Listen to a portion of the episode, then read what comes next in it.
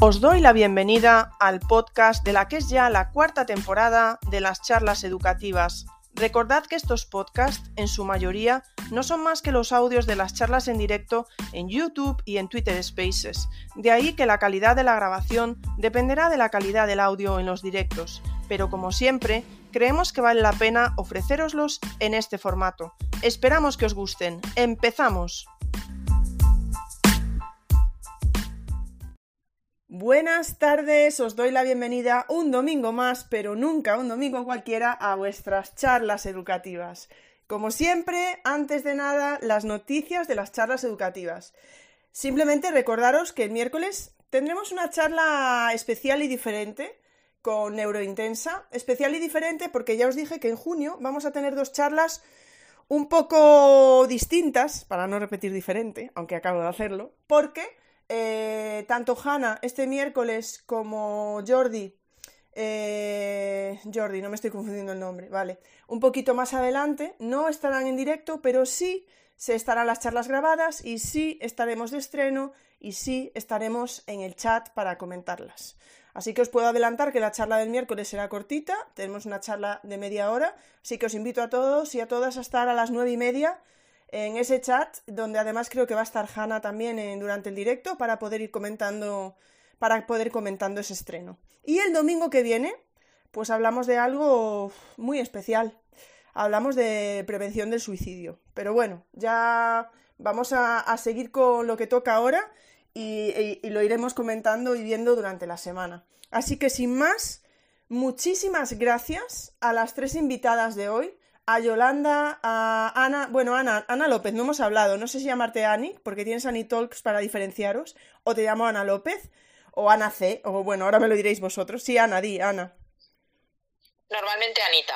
Anita, vale. Pues tenemos a Yolanda, tenemos a Anita y tenemos a Ana. Es, bueno, si queréis que os llame de otra manera también me lo decís, yo me olvidaré, pero bueno, en fin. Y muchísimas gracias de verdad a las tres por estar aquí para hablar de un tema tan personal habéis visto también, me consta, que hemos metido un debate dominguero hoy, algo relacionado, eh, con la idea un poco de, bueno, no sé, de luego lo veremos, ¿no? Porque realmente va a salir el tema durante, durante el space de hoy, ¿no? De, bueno, no, no voy a adelantar nada, pero vamos, que sí, que el space de hoy, hoy que el debate dominguero de hoy estaba un poquito relacionado, ¿no? Por lo menos, mm, un poquito, no a lo mejor demasiado, pero un poco sí. Vale, venga, ya me he liado lo suficiente, como siempre, así que venga, vamos con vosotras. Y la primera pregunta obviamente será, contadnos por qué estáis aquí, un poco en relación a vuestra enfermedad, bueno, algo rápido, alguna característica básica, porque luego vamos a, profundizar en ello. Así que empiezo por Anita. Muchísimas gracias por estar aquí, Anita. Pues muchas gracias por invitarme, Ingrid. La verdad es que es un placer estar aquí. Eh, bueno, yo soy Anita, conocida como Anitox, ¿vale? Eh, estoy aquí pues porque padezco de artritis reumatoide.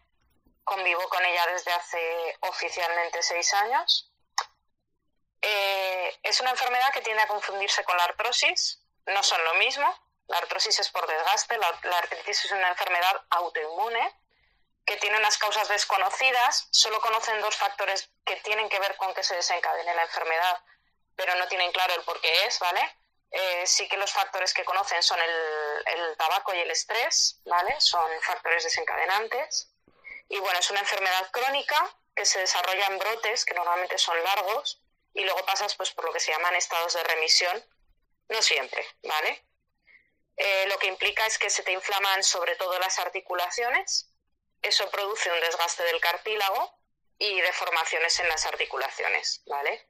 También además tiene pues dolor, febrículas, puede afectar a los órganos internos y una cosa terriblemente maravillosa que conocimos mucha gente gracias al COVID que se llama niebla mental, que es como que no te enteras, no te funciona del todo la cabeza, ¿no? Es como que ves las cosas pasar y no te das cuenta de por qué no, por qué no estás rindiendo, ¿vale? Eh, se te olvidan las cosas y bueno, pues eso pasa bastante cuando estás en, en brote. Y bueno, pues es una enfermedad con bastantes tipos de tratamientos. Mm, aún así, por lo visto, no son suficientes porque hay gente a la que pues, no le funciona ninguno. ¿vale? eso es lo que os puedo decir de mi enfermedad. Esa inflamación pues produce un dolor bastante interesante tanto físico como moral, ¿vale? Bueno, Anita, yo creo que para, para ir abriendo el tema, pues vale, vamos a... Yo desde luego desconocía todo lo que, lo que has estado contando. Bueno, ahora vamos a profundizar en ello, sin duda. Pues doy paso a Yolanda. Yolanda, buenas tardes, muchas gracias por estar aquí. Buenas tardes, Ingrid, gracias por invitarme a esta charla educativa. Bueno, yo estoy aquí mm, para dar visibilidad, como mis compañeras, a los pacientes que sufren cualquier tipo de dolor crónico, para intentar que se nos comprenda un poquito más, porque creo que todavía no todo el mundo es capaz de concebir que una persona sienta dolor desde que abra los ojos hasta que se vuelva a dormir. Y por desgracia es una realidad que existe y que afecta no solo al paciente, sino también a su entorno más cercano. Me gustaría que esta tarde se desterraran algunos prejuicios que hay sobre nosotros y que, si pudiese ser, se pusiesen un poquito en la piel de, un paciente con dolor crónico, con enfermedades que en ocasiones son limitantes y en otras pues, pueden ser incapacitantes. En mi caso, mi dolor es de tipo neuropático, no es un dolor de tipo muscular ni esquelético, sino que se inicia o está causado por una lesión o por un mal funcionamiento del sistema nervioso periférico. ¿Esto qué quiere decir? Yo lo explico para que lo comprendáis de una manera más... Como yo cuando voy al médico y le explico mis síntomas, mi forma. Imaginaos un, un cable que tiene su cobertura con su plástico, ¿verdad? Pues un nervio es parecido. Lo que pasa es que al nervio lo recubre la mielina. Eh, yo he perdido la mielina en unos nervios intercostales a nivel de mis dorsales. ¿Vale? Entonces digamos que mi dolor, mm, aunque la lesión en algún momento se curase, mi dolor ya no, no va a desaparecer porque se ha producido una especie de, de cortocircuito. Eh, mi, mi bueno, mi lesión, digamos, mi lesión principal del comienzo sigue bombardeando mi cerebro con señales del dolor, aunque esta lesión en su momento se curase. Es decir, es como si nosotros tenemos un interruptor de la luz y al darle a encender o a apagar no nos responde. En mi caso, los síntomas son sensación de ardor, y de quemación, de quemazón en mis intercostales, que son los músculos, son esos filetitos pequeños que hay entre las costillas, yo lo tengo a nivel dorsal. Y tiene distintas caras, distintas variantes, no siempre me duele igual. A veces siento quemazón, otras veces es como una puñalada, otras veces eh, es una sensación de entumecimiento en la zona, de que te falta un riego, ¿no? Ahí, como si estuviese seco, sensaciones de hormigueo eléctrico, incluso pequeñas descargas eléctricas. Estas, estas descargas pues contracturan mi musculatura y la musculatura que a mí se me contractura es una musculatura muy profunda porque son los músculos intercostales que están implicados en la respiración. Es decir, que, por ejemplo, los intercostales íntimos eh, van con la pleura del pulmón. Cuando a mí me hacen una intervención y me hacen una infiltración, yo firmo peligro de neumotórax. Es decir, que es un dolor un poco todavía mm, no desconocido, pero que ni existe un tratamiento efectivo ni hay pruebas concluyentes para que pueda demostrar este dolor, sobre todo en el lugar donde yo lo tengo, porque hay, mm, hay mm, quería decir el nombre de la prueba y ahora mismo no recuerdo la prueba para... Hay un tipo de prueba que sí se realiza en las extremidades, que es para mm, ver el funcionamiento de los nervios. Yo pedí que se me hiciera en en mis intercostales para demostrar mi dolor y me dijeron que eso era imposible porque, porque por eso mismo, porque ahí no, no se podía pinchar por el sitio en el que era. ¿Cómo se diagnostica esta enfermedad? Pues la mayoría de las veces es gracias a la descripción de los síntomas que hacen los pacientes. Es clave esa descripción que yo he, he explicado así con mi, digamos, a grosso modo, mm, de una manera coloquial, no de un, con un lenguaje profesional. Eh, como ya he dicho, no tiene cura y aunque existen analgésicos, técnicas intervencionistas menores y otras mayores, pues hay veces que ninguna consigue quitarte el dolor por completo, casi imposible. Lo único que consigue la medicina actual es aliviarlo en mayor o menor medida. Y ya le doy un paso a Ana. Pues muchas gracias, Yolanda. Pues gracias por, por hacernos partícipes y poder conocer un poco más esta enfermedad. Creo que no dijiste el nombre, ¿verdad? Eh, sí, es un tipo de dolor neuropático. Ah, vale. Es una neural, sí, neuropático, por afectación nerviosa. Yo tengo una neuralgia intercostal. Hay neuralgia del trigémino, neuralgia del pudendo, hay distintos tipos de neuralgia. Nervios tenemos en todas las partes del cuerpo, ¿no? Entonces, allí donde hay nervios puede haber una, una neuralgia. Perfecto, muchas gracias, muchas gracias por la aclaración, Yolanda. Pues vamos contigo, Ana. Muchas gracias por estar aquí también. Pues, gracias a ti y a todos los que estáis aquí escuchando y a los que lo escucharán en diferido. Eh, en mi caso, yo estoy aquí, pues, como bien ha dicho Yolanda, para dar un poco visibilidad y mm, a todos los pacientes que sufren de dolor crónico, sea del tipo que sea, y pedir un poquito de comprensión y empatía para nosotros. Eh, yo por ser la última, además es que tengo un pack, yo soy un completo. Yo tengo la artritis reumatoide, que bien ha explicado Annie Talks, con lo cual no voy a, volver a repetirme. Además tengo fibromialgia, que mm, es reconocida desde el 92, desde 1992 por la Organización Mundial de la Salud con este término. Está así tipificado en el Manual de Clasificación Internacional de Enfermedades de, de esta organización pero anteriormente se le conocía como reumatismo psicogénico. Y mm, eso llevó, eso ha sido eh, la devaluación y el menosprecio a todos los pacientes que sufrimos esta enfermedad. Eh, ese reumatismo psicogénico era poco menos que, mm, señor, usted se inventa los dolores. Y ya después profundizaremos. La fibro es una enfermedad que causa un dolor crónico muscoesquelético de manera generalizada. Es además una enfermedad eh, de etiología desconocida, no se sabe el por qué.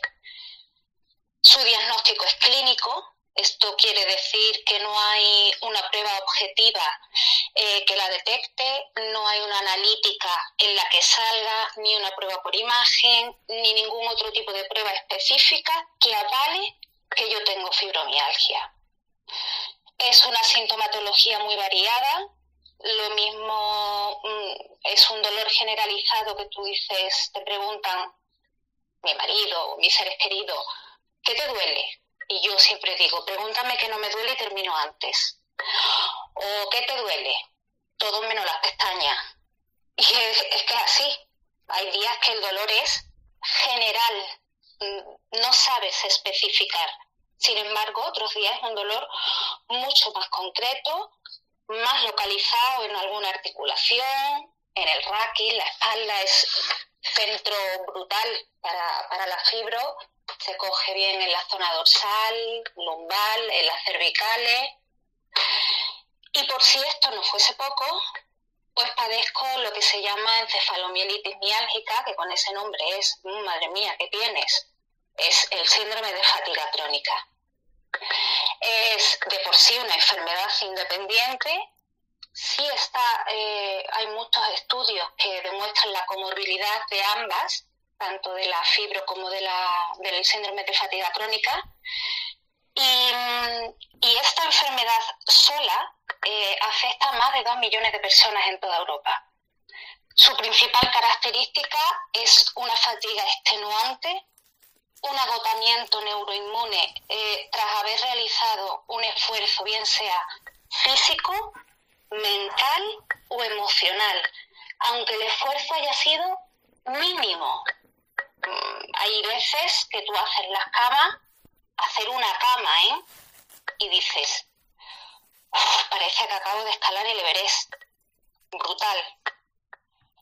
También es una enfermedad que no tiene biomarcadores para su diagnóstico, que no puedes demostrar con ninguna prueba y ninguna de las dos tienen cura.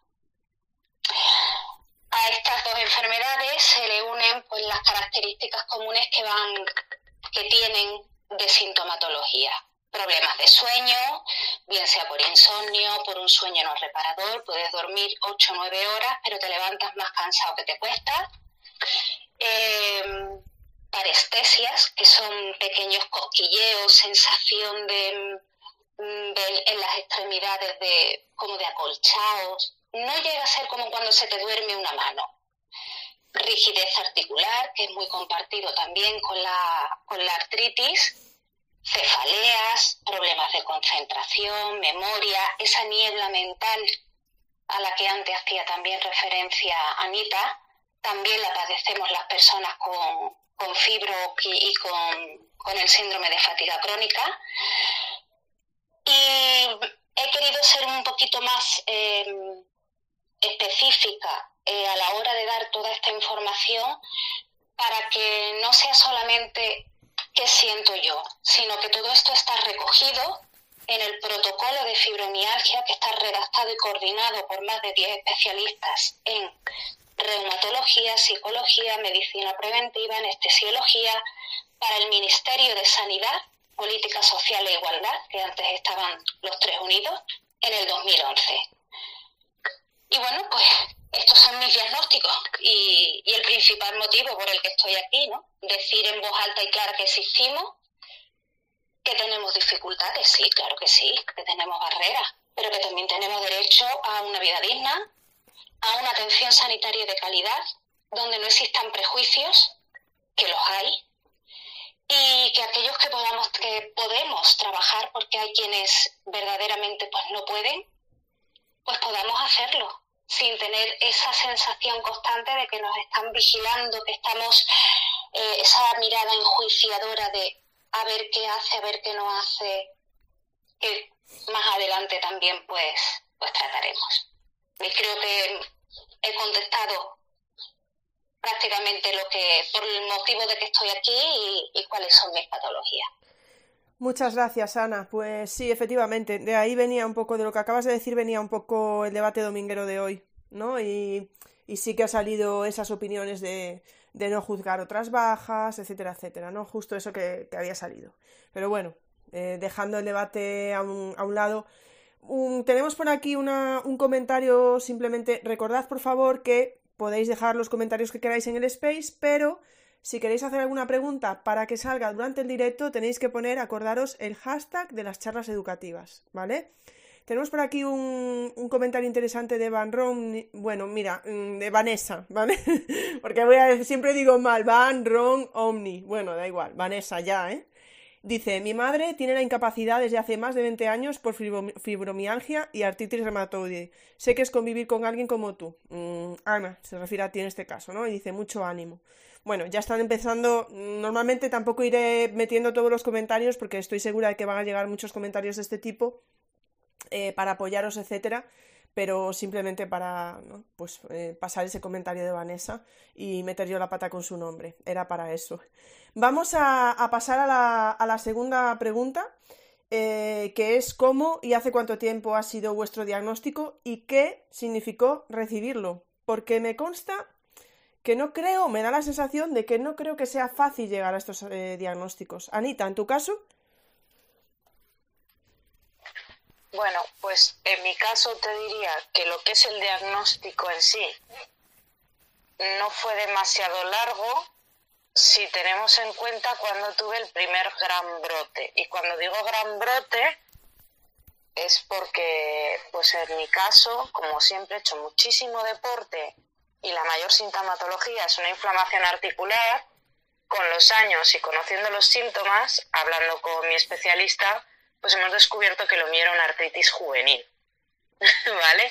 A mí me diagnosticaron en noviembre de, 2016, tuve un brote muy grande, que yo en un principio pensé que era pues, una hernia discal, un pinzamiento vertebral, porque bueno, una de las características de la artritis es que el dolor y, eh, y, la inflamación suele ir pareja en las dos articulaciones, ¿vale? Y a mí me dolían los dos brazos, entonces yo pensaba que era algo de ese tipo. Eh, la médico de cabecera enseguida vio, ella lo vio muy claro, ¿vale? Es verdad que en mi caso, eh, yo mi artritis es lo que se llama seronegativa, que quiere decir que no da resultados en analítica. Yo no tengo ningún marcador de inflamación en las, en, las analíticas, ninguno de los marcadores que normalmente eh, nos hacen me salen positivos y no he positivado nunca, que hay gente que lo hace, pero en mi caso no. Y, fue a raíz de ese brote, pero hablando con la especialista, pues eh, llegamos a la conclusión de que mis primeros síntomas fueron con 16 años, ¿vale?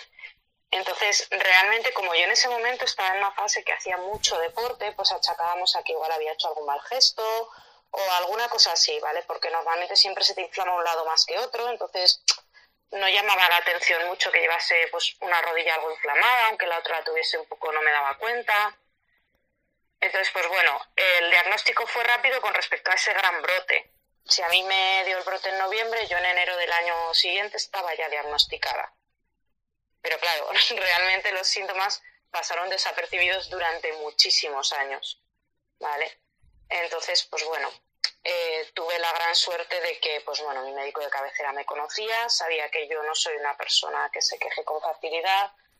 Además, pues bueno, eh, tengo la suerte de que ella es muy conocedora de que tengo un umbral de dolor muy alto y que cuando yo me estaba quejando de dolor en una persona normal hubiera sido un dolor bastante más fuerte. Y, bueno, ella decidió derivarme al especialista. El especialista también lo vio muy claro, me hicieron un montón de pruebas y, bueno, y ella me dio el diagnóstico. Y, para mí el diagnóstico en ese momento, eh, bueno, yo, pues bueno, porque ella misma alucinaba, ¿no? Yo no cogí una baja médica, pues porque lo que os digo, tengo un umbral de dolor muy alto, pero yo ya estaba, cuando me mandaron al especialista, no me querían dar cierto tipo de medicaciones para que no enmascarase los síntomas de la, de la enfermedad entonces estaba realmente dolorida, yo necesitaba ayuda para lavarme el pelo, para secarme el pelo, o sea, no, había muchas cosas que no podía hacer por el dolor y por la limitación de movimientos. Entonces cuando me dieron el tratamiento y me, y me dijeron que tenía una, un diagnóstico, para mí fue un alivio. Fue un alivio porque era un diagnóstico de una enfermedad que tiene un tratamiento, que está en avance constante, ¿no? Y, y que sabía que con ese tratamiento, pues que no sabía si del todo o no, pero, pero mi dolor iba a disminuir. Porque la verdad es que, bueno, pues yo estaba ya totalmente destrozada después de dos meses de inflamación constante, dolor. Mm. Entonces, para mí fue un alivio. En ese momento fue un alivio, bueno, esto tiene nombre. Ahora vamos a ver qué se puede hacer. Y a partir de ahí, pues bueno, eh, pues empecé a investigar eh, tenemos la grandísima suerte de que la Sociedad Española de Reumatología, los médicos, tienen muchísima información libre ¿no? para, para poder informarte, para encontrar cosas. Eh, hay asociaciones muy buenas de, pues de artríticos, ¿no? Tenemos varias asociaciones y eso pues te permite el poder conocer tu enfermedad, buscar grupos de apoyo, el tener un seguimiento médico y psicológico, entonces, para mí fue un poco un alivio. Por otro lado, fue un poco un, un mazazo, ¿no? Pues porque supone que, pues bueno, hola, tienes una enfermedad crónica y vas a vivir con ella hasta el día que te mueras. Y bueno, fue pues como una amalgama de sentimientos. Ya te digo, lo primero fue un alivio de decir, mm, van a quitarme el dolor porque ya saben lo que tengo, ya no tenemos que estar jugando a que me vean todo. Y por otro lado, pues eso, el, el, asumir pues que esto ya era para toda la vida, que sí que va y viene, que tiene brotes, pero que es para toda la vida. Entonces, pues bueno, no sé, fue agridulce, vamos a dejarlo así. Y Ana, ¿cómo lo llevas ahora mismo? ¿Ya lo tienes, eh, digamos, bueno, Ana Anita me refiero, ¿ya lo tienes asumido en ese sentido? Sí, lo tengo bastante asumido. La verdad es que, bueno, pues en estos años he aprendido mucho a, sobre mi enfermedad, ¿verdad? He puesto todos los medios que han estado en mi mano. Y, bueno, y he tenido la grandísima suerte que desde el primer momento que me pusieron tratamiento, acertaron. Eh, la especialista que me cogió ahora pues bueno se ha jubilado pero era una excelente profesional con eh, muchísimo bagaje en el campo con mucho renombre además y bueno pues, además especialista en artritis juvenil no y, tuve la grandísima suerte de que me acertaron a la primera con el tratamiento, aunque luego, pues bueno, lo hemos ido modificando por otras cuestiones. Incluso hemos ido rebajando y viendo que me servían otros menores cuando estoy bien. Entonces, eso me ha ayudado muchísimo. Es verdad que, que eso, el tener esa suerte, porque, pues bueno, por los grupos de apoyo en los que me muevo, que me han ayudado una barbaridad, pues yo sé que hay mucha gente que se pega años buscando un tratamiento que les haga efecto y probando y que conforme van dejando de hacerte efecto tienes que ir a otro y se te van acabando. Eh, bueno, una de mis mejores amigas, que además pues bueno, compartimos despacho en un destino, ¿no? Éramos el equipo artrítico y directivo, pues tenía también artritis, ella una evolución muchísimo más larga que yo, pues porque tiene más años que yo y ella ya se le diagnosticaron muy pequeñita. Y, y yo sufro con ella, ¿no? Porque la veo que, que le fallan los tratamientos, que hay que buscar otros. Y, ostras, eh, pues ves lo que se te viene por delante a la larga, entonces pues bueno, intentas disfrutar el momento todo lo que puedas y, y asumir pues que bueno, que es algo que viene y que pues tú haces todo lo que puedas, pero, pero no sabes por dónde va a tirar. Muchas gracias, Anita. Vamos con Yolanda entonces. Ya está surgiendo alguna pregunta y luego las iré metiendo. A Yolanda, ¿cómo hace cuánto tiempo que tienes el diagnóstico y qué significó recibirlo? Claro. Bueno, yo llevo casi ocho años con el dolor neuropático y la verdad es que fue un despropósito. Ah, alcanzar mi diagnóstico fue muy. no debió ser tan difícil. Eh, en mi caso llegó tarde, mi dolor ya se había cronificado. El dolor neuropático es el que antes cronifica por eso ahora en el, bueno, yo soy de Andalucía, soy de Granada, el nuevo plan andaluz contra el dolor prevé que haya un, un tipo de, mm, digamos, prioridad en la lista de espera a la unidad del dolor para las personas con dolor neuropático porque es el que, por desgracia, cronifica antes. Mi dolor comenzó de una manera muy civilina, muy civiloso. Era un dolor desconocido para mí. Eh, recorría mi zona intercostal desde, desde de atrás adelante hasta el esternón. Y al principio yo no le hacía mucho caso, no, nunca había sentido algo así, pero llegó un momento en que subió, subió, subió y ya eran descargas eléctricas. Y fui a mi médico de cabecera, mi médico de cabecera yo le conté lo que me pasaba y yo creo que mi médico de cabecera, simplemente con mis explicaciones, él sabía lo que me ocurría. Desde atención primaria me bombardearon con todos los analgésicos que ellos pudieron. Es decir, eh, como a muchos sonará, eh, desde relajantes musculares para las contracturas que yo tenía tan profundas, como mm, anti, mm, eh, yo diré, lírica, que son para la antiepilépticos. La lírica lo que hace es reducir los impulsos nerviosos desde el cerebro, decía, a nivel de, todo el cuerpo. Me bombardearon con lírica, con, con, un montón de medicación a la que yo, mi dolor no, no respondía. Es que no respondía. El neurólogo tardó tres meses en verme y yo no podía estar parada esperando a que me viese el neurólogo tres meses. Eh, yo no me podía sentar, yo lloraba sentada. Al sentarme, mi espacio intercostal se cerraba y pinzaba mis nervios dañados. Tampoco podía pararme ni siquiera hablar por la calle con una persona.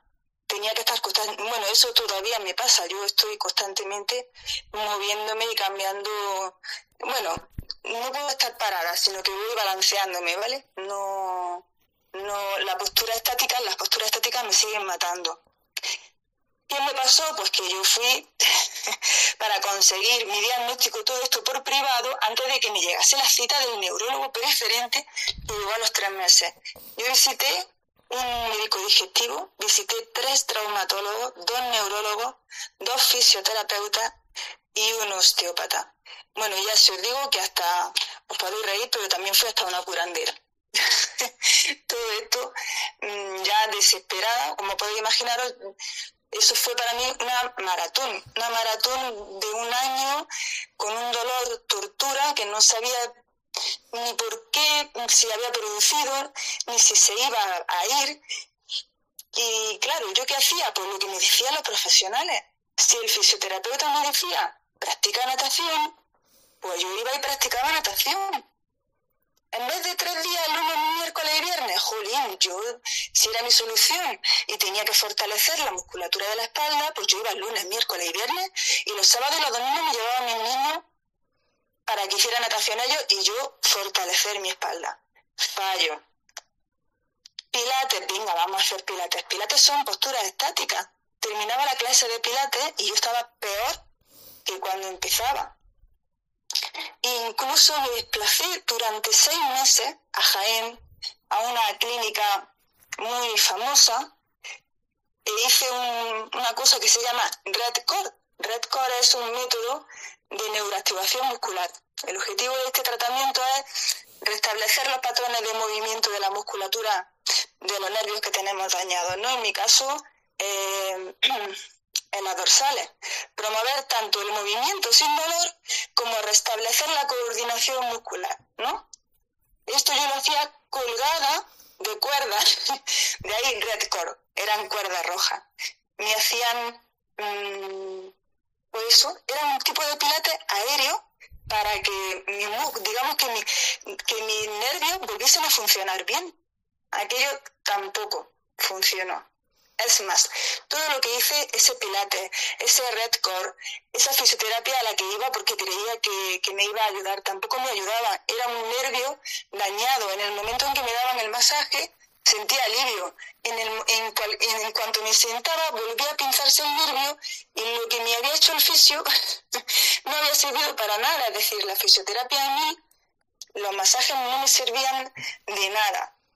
¿Qué me pasó? Yo ya llevaba un año, un año haciendo lo imposible y luchando por combatir ese dolor porque desapareciera, con la esperanza de que desaparecería. Hasta que llegó una consulta privada y un médico mm, especialista en dolor, muy sincero, no olvidaré nunca su sentencia, porque para mí mi diagnóstico no fue un diagnóstico, fue una sentencia. Yolanda, mm, tu dolor no tiene cura. El 80% del tratamiento de tu dolor de aquí en adelante va a ser tu actitud. El restante 20% intentaremos aliviarte. Yo tenía 36 años, una niña con 4 y un niño con 7. Y como he dicho, para mí fue una maratón aquel año y en la línea de llegada no me inspiró un, triunfo, sino un dolor que dependería de mí y de mi actitud en un 80% cuando yo ya estaba machacada. ¿Qué me pasó? Pues que llegué exhausta al diagnóstico y caí en una depresión junto con una ansiedad generalizada que no me dejaba ni dormir. Y como dice Ana, hay tantas frases que hacen daño y tantas cosas que dice la gente que no se para pensar.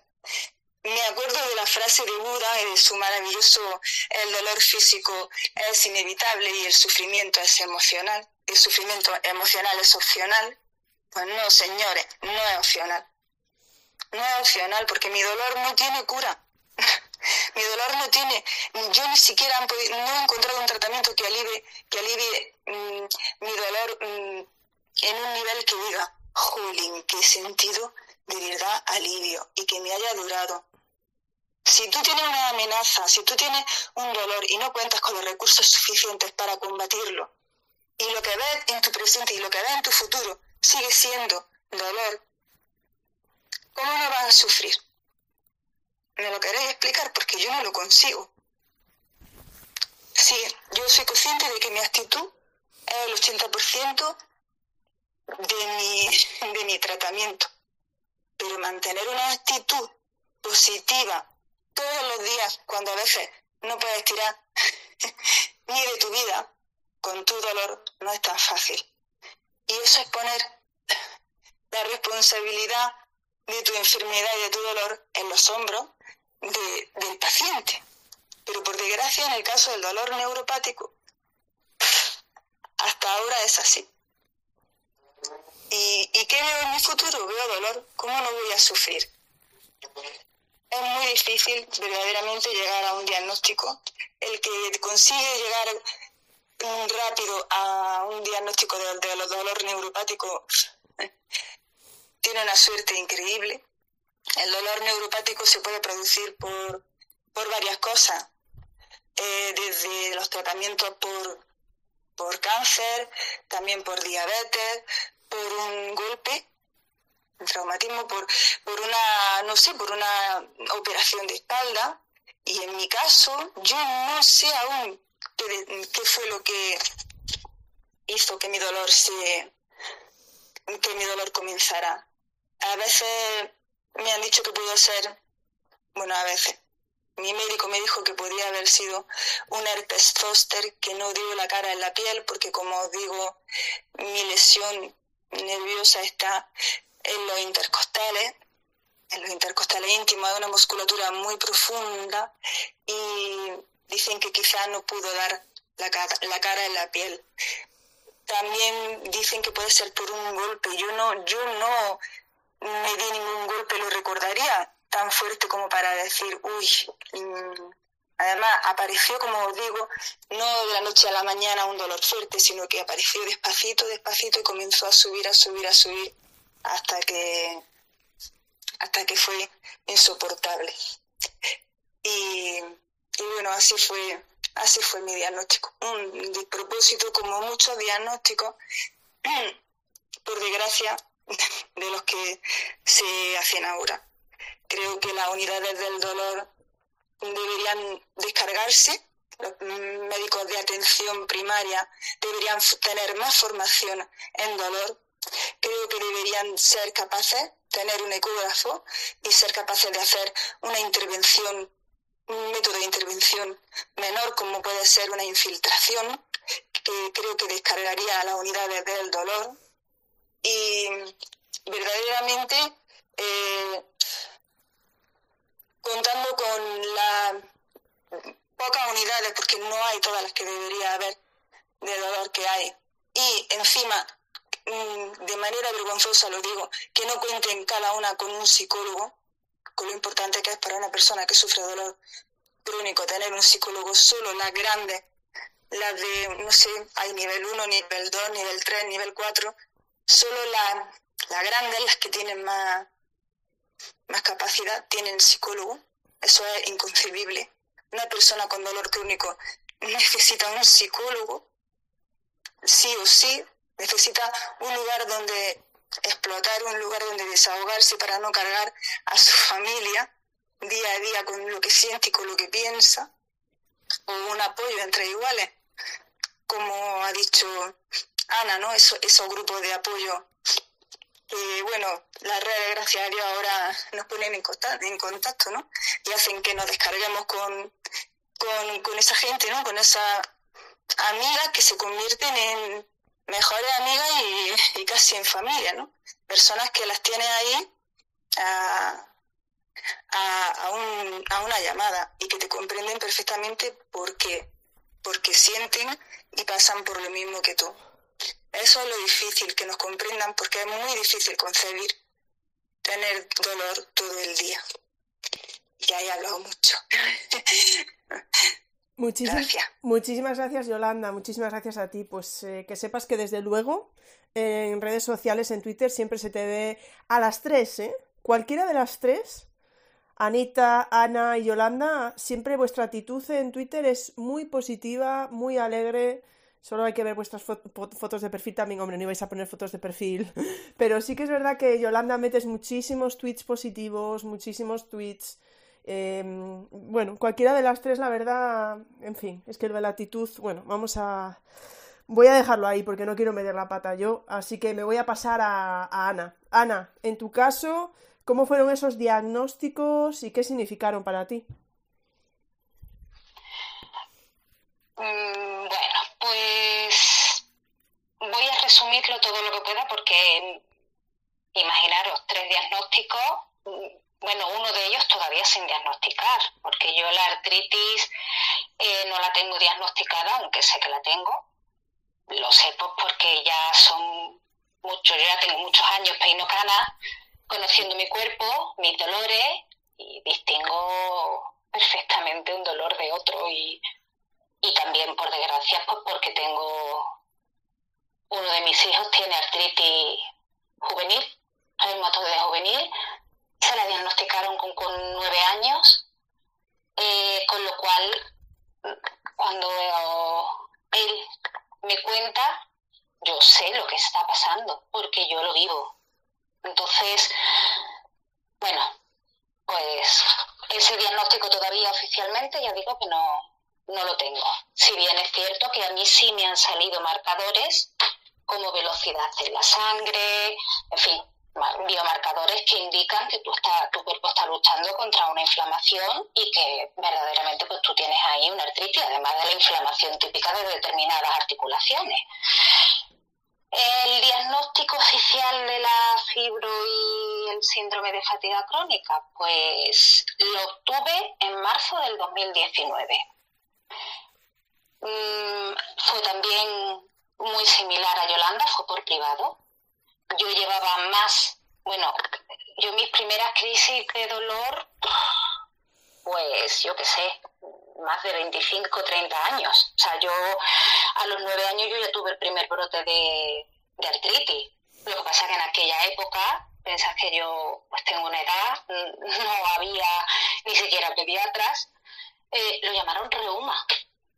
Entonces, a partir de ahí, imaginaros pues mis brotes y las frustraciones, porque además la fibromialgia, tanto como la artritis, son eh, enfermedades que van fluctuando, van por brotes. Em, entonces, pues yo he ido de médico en médico, de, de urgencias a urgencias, y señora, pues me hacían radiografía, pero usted me duele la espalda que no puedo respirar, justo en el, en el centro donde, donde se apoya la banda del sujetador en la espalda, para que os hagáis una idea, justo ahí, como si me estuviesen atravesando. Señora, su radiografía es perfecta, no tiene usted nada. Habrá hecho una mala postura. Me pasa como, como Anita, he hecho mucho deporte, siempre. He jugado baloncesto, mi especialidad es educación física, o sea que yo no es decir que fuese una persona sedentaria y perdonadme, pero otra de las consecuencias es que se me seca la boca y tengo que beber un poquito de agua, perdonad. No te preocupes. Entonces, gracias. Entonces es verdad que yo he ido pasando de médico en médico, o sea, de urgencias a urgencias, mi médica de cabecera, de familia, de atención primaria, como lo queráis llamar, pues me derivaba a aparato locomotor, veían mi radiografía, señor, usted no tiene nada, me mandaban a reumatología y allí pues me decían, señora, usted no tiene nada, no, no hay ninguna, ningún síntoma de, de ninguna enfermedad, me daban el alta y para casa.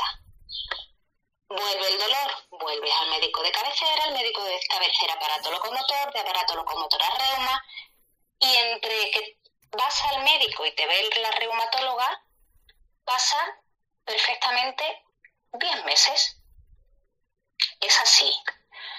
En el caso, por ejemplo, de mi niño fue muy, es todo lo contrario, y yo me alegro, ¿eh? yo prefiero eh, que lo malo me haya tocado a mí y las buenas profesionales le hayan tocado a ellos.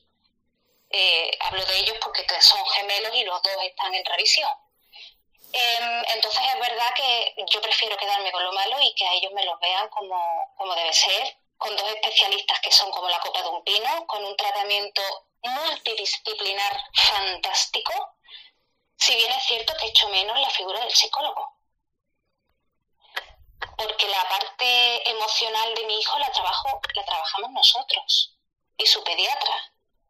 Él sabe que es una enfermedad crónica, que se la diagnosticaron con nueve años que no se va a curar.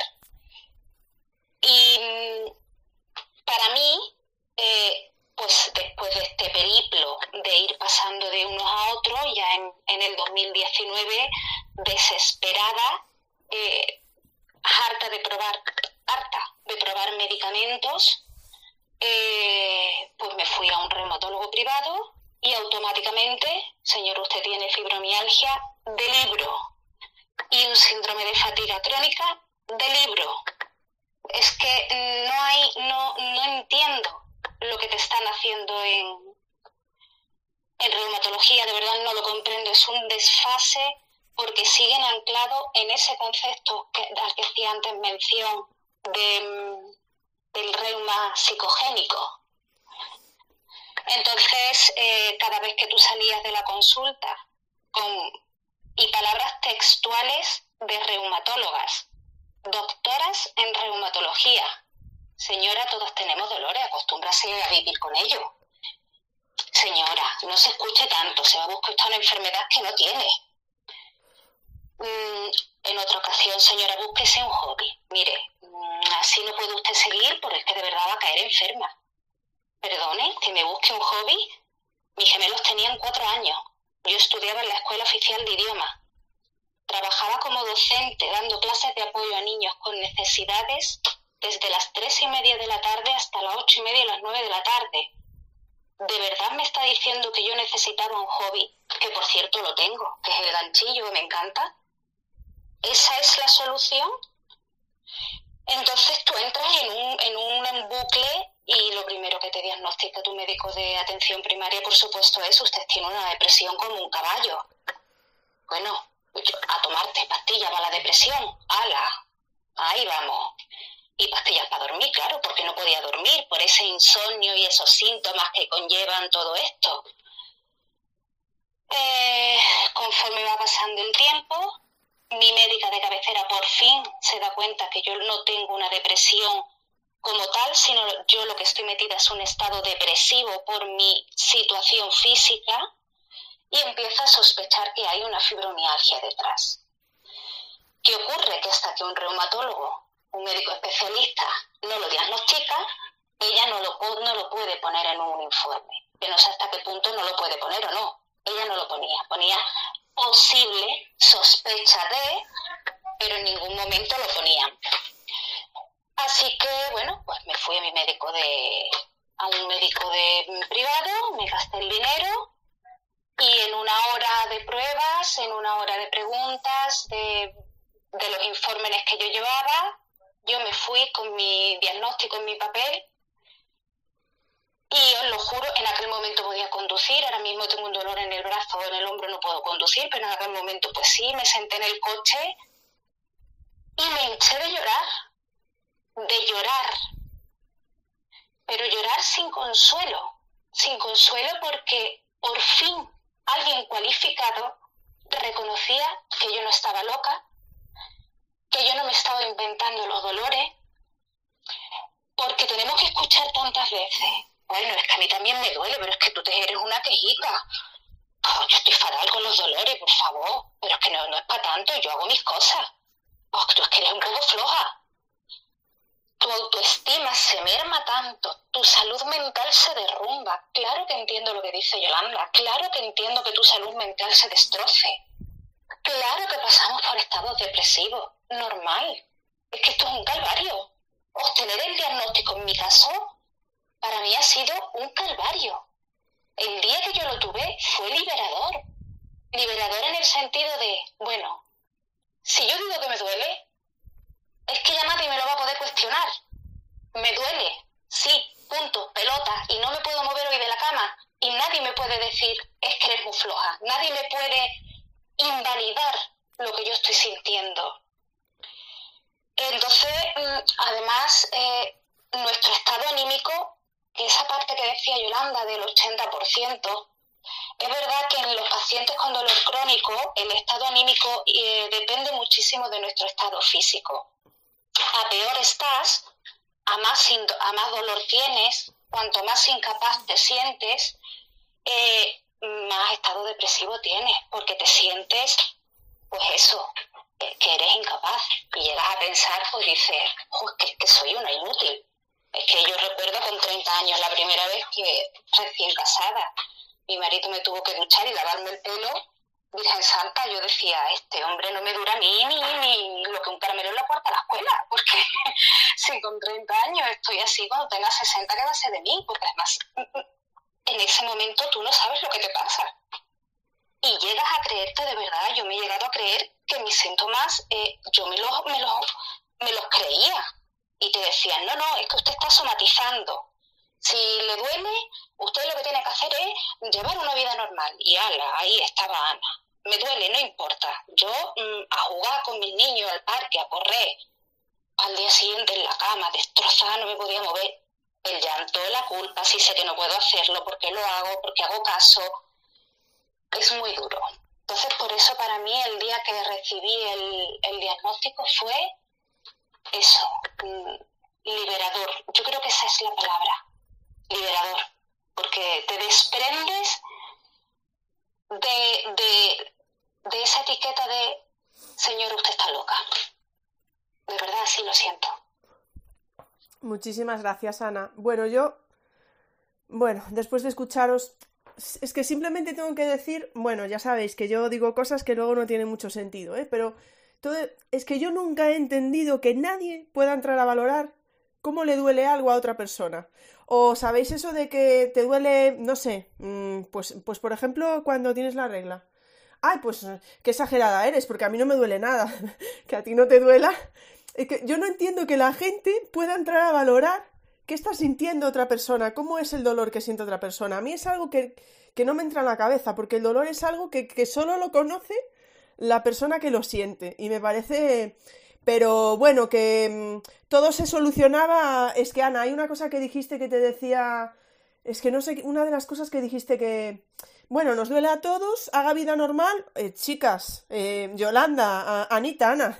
Es que de verdad que lo teníais en vuestras manos, que solo se trataba de hacer vida normal y, y, ser positivas y ya está. Y con eso todo arreglado. O sea, más sencillo no podía hacer. Es que de verdad que, en fin, bueno, eh, bueno, es que de verdad que, bueno. Ana, antes de cambiar, mm, no sé si se me está entendiendo bien o no, espero que sí, pero es que me, hay cosas que me, no puedo con ellas. Antes de cambiar, estoy recopilando vuestras preguntas, pero hay dos para ti, Ana. Te las voy a hacer a ti, ¿vale? Si alguien quiere añadir algo más, Yolanda o Anita. Pero tenemos a Paqui, que pregunta: Tengo una amiga con artritis reumatoide y una prima con fibromialgia desde hace mucho tiempo. ¿Influye la edad y el sexo? No sé si tenéis conocimiento de esto o también se os escapa, ¿vale? Y Ana, y también te pregunta Paqui si, si hay un factor genético en la artritis reumatoide de tus hijos. Vale, eh, empiezo por la última porque la primera no te he oído, me la tendrás que repetir. Em, factor genético sí hay. Vamos a ver, factor genético no como tal eh, que se pueda em, sacar con un mapa de genética, o por lo menos a mí no me han dicho de hacerlo. la artritis eh, reumatoide que nosotros tenemos viene por la psoriasis, que es una enfermedad reumatológica, aunque todo el mundo crea que es una enfermedad eh, dermatológica porque sale en la piel. Y en, nuestro caso viene pues de mi padre tenía psoriasis, su madre, mi abuela tenía psoriasis y en generaciones mi padre pues me cuenta que la psoriasis ha sido algo muy habitual. Eh, a nosotros eh, no nos da la psoriasis la cara como las pústulas, las típicas pupas de pompitas que pican, pero es una enfermedad que está relacionada con la autoinmune, es una enfermedad que está relacionada con la reumatología y que desemboca en esta artritis juvenil. Y la primera pregunta que me decía la primera pregunta, si hay algún tipo, si, si, crees que, pero bueno, crees, es decir, si lo sabemos a, a nivel técnico o no lo sabemos, si influye la edad y el sexo. Sí, eh, vamos a ver. En cuanto a la artritis lo, lo desconozco porque además al tener, mm, al ser más fácil eh, no es más fácil el diagnóstico porque también depende. A muestra un botón, aquí estoy yo. Pero sí es verdad eh, que la fibro eh, se da sobre todo en mujeres.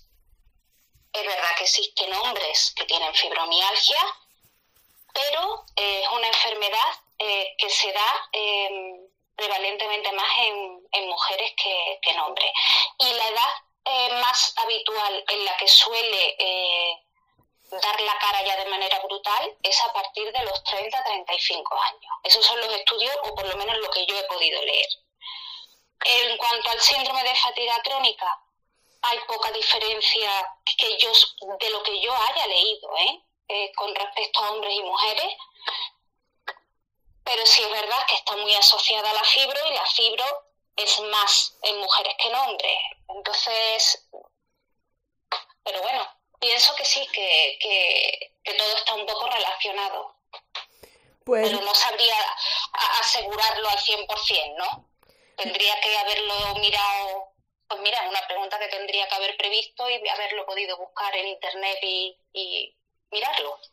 Bueno, hombre, eh, Ana, tampoco, tampoco se trata de eso. Estamos recordando que ni Yolanda, ni Anita, ni Ana tampoco son médicas. Entonces puede haber preguntas que realmente se escapen, aunque ellas conozcan. No lo sé, ¿eh, chicas. A lo mejor estoy diciendo algo que no es correcto también. Y me, me, lo decís vosotras ahora, ¿no? Pero puede haber que alguna pregunta que sea muy, mm, muy específica y que podáis desconocer. No lo sé, ¿eh? ahora me lo respondáis, me respondéis y me decís, hombre, pues no, Ingrid, lo conocemos perfectamente. Digo, pues, pues vale, vale. O sea, perdonad si me estoy equivocando. Recordad, por favor, que este es un space con invitados, por lo tanto, aunque solicitéis el micro, en este caso no es un space abierto. Y que si queréis dejar alguna pregunta o comentario, podéis hacerlo con el hashtag de las charlas educativas. Vamos con la siguiente pregunta.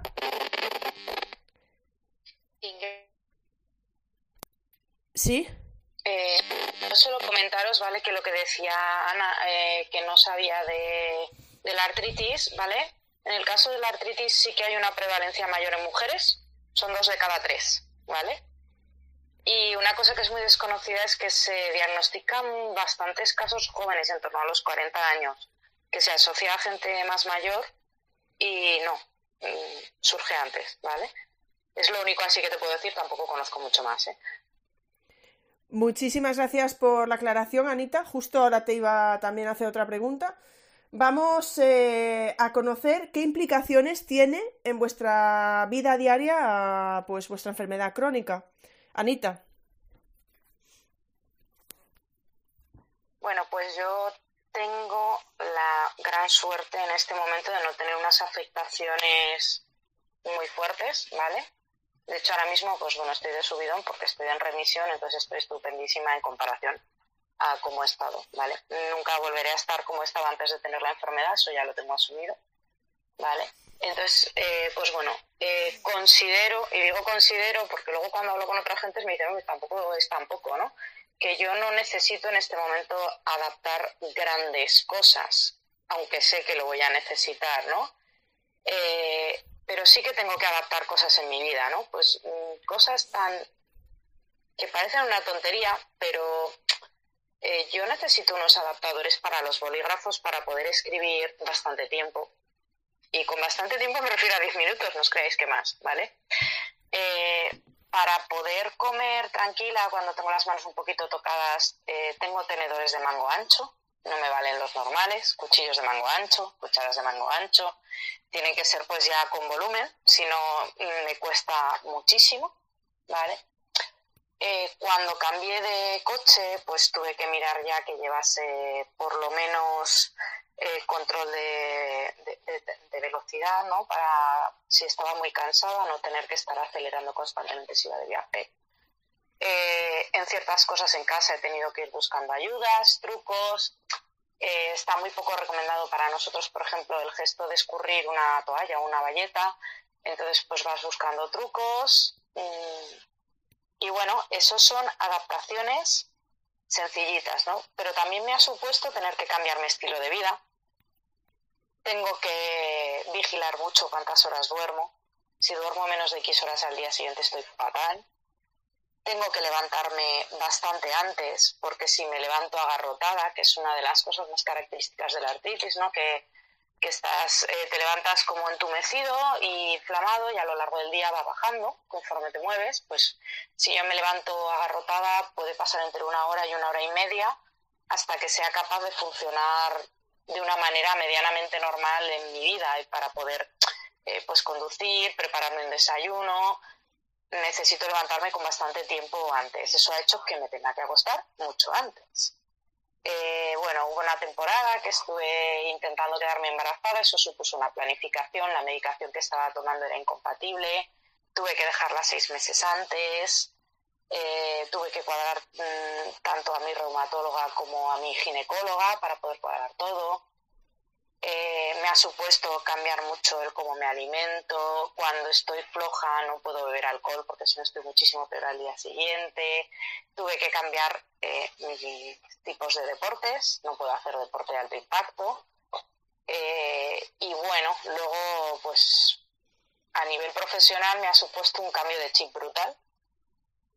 Cada vez que comienzo en un centro, yo me planto delante de mis niños y les explico que tengo una enfermedad, que en ese momento no la ven, que a veces la verán, que parece como si tuviese esguinces en todo el cuerpo y que eso hace pues que a veces no pueda explicarles las cosas haciéndolas yo, porque bueno, yo soy de educación física, entonces eso implica que pues que no siempre voy a poder jugar con ellos a los juegos o que a veces voy a tener que sentarme mientras estamos en clase y que les pido pues que sean pacientes, que no se preocupen, que no es nada grave, pero, eh, porque claro, a ellos tampoco les voy a decir, mira, voy a tener que vivir con esto toda la vida, ¿no? Eh, pero que, pues bueno, pues que puedo tener momentos más flojitos y, y, demás. Ellos lo suelen tomar bien, preguntan mucho, me gusta explicarles un poquito en qué consiste y, y creo que está bien. Eh, también me ha obligado a imponerme tiempos de desconexión. Antes pasaba muchísimas más horas preparando recursos, preparando materiales. Eh, lo que sí me preparo son vídeos explicativos de las cosas que vamos a hacer por si en ese momento no puedo hacerlas. O si tengo alumnos que saben hacerlo, aprovecho y los utilizo de ayudantes. Eh, me ha supuesto tener que pedir un reconocimiento de discapacidad, que aunque no tengo un 33 ni lo busco, lo necesito para adaptar los exámenes de la oposición porque bueno, yo soy interina y un examen de oposición en Aragón, pues a día de hoy son cuatro horas de redacción continua. Eh, a mí a los 15 minutos se me cae un boli de las manos, con lo cual eh, no estoy en condiciones de hacer una oposición en igualdad, ni siquiera con mi yo de hace siete años. Entonces tuve que hacer un proceso que además, pues bueno, eh, cada vez que opositas lo cambian, hay que solicitar documentos nuevos, estar muy atento, si te pilla mal, pues no llegas, estas cosas, ¿no? Y, luego el, el aceptar que cuando estoy en brote, aunque me encuentre mal, necesito moverme porque si no el brote pues se apodera de ti y te vas inflamando más. Y cuando estoy sin brote, aceptar que debo dedicar un tiempo de mi vida a poder entrenar, a recuperar masa muscular, porque eso va a evitar que cuando yo esté en brote tenga mayores daños en las articulaciones. Entonces creo que, pues no sé, afecta bastante. pues no planificas igual, eh, no siempre tienes ganas de salir cuando estás molido por el dolor.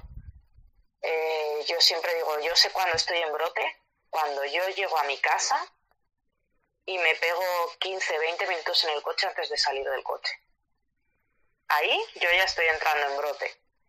Porque es, no sé, es como que me cuesta mucho dar el paso de salir de ahí. Estoy tan agotada que, que no, no soy capaz de, dar el paso de llegar hasta mi casa, ¿no? Y fíjate que es una cosa, pues sí, estoy aparcada en la puerta, pero no puedo salir. Entonces, eh,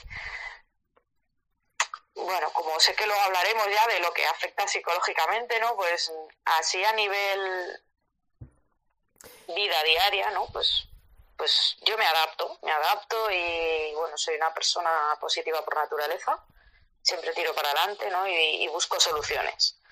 Pero es verdad que, comparo con antes de, estar mal, antes del diagnóstico y, mi vida ha cambiado, ha cambiado mucho. Eh, yo antes me echaba a dormir a la una y a las dos y tranquilamente me iba al día siguiente a trabajar y ahora no lo puedo hacer. yo sé que si me tengo que levantar a las 6 para salir a las siete y media de mi casa o a las 8, pues eh, tengo que estar durmiendo a las 11 como tarde, porque si no, no voy a ser persona. Porque me voy a agarrotar, porque voy a estar peor. Entonces, eh, son pequeños cambios porque los he ido haciendo muy poco a poco, pero, pero han subido, a lo tonto son, son, cambios y, y afectan.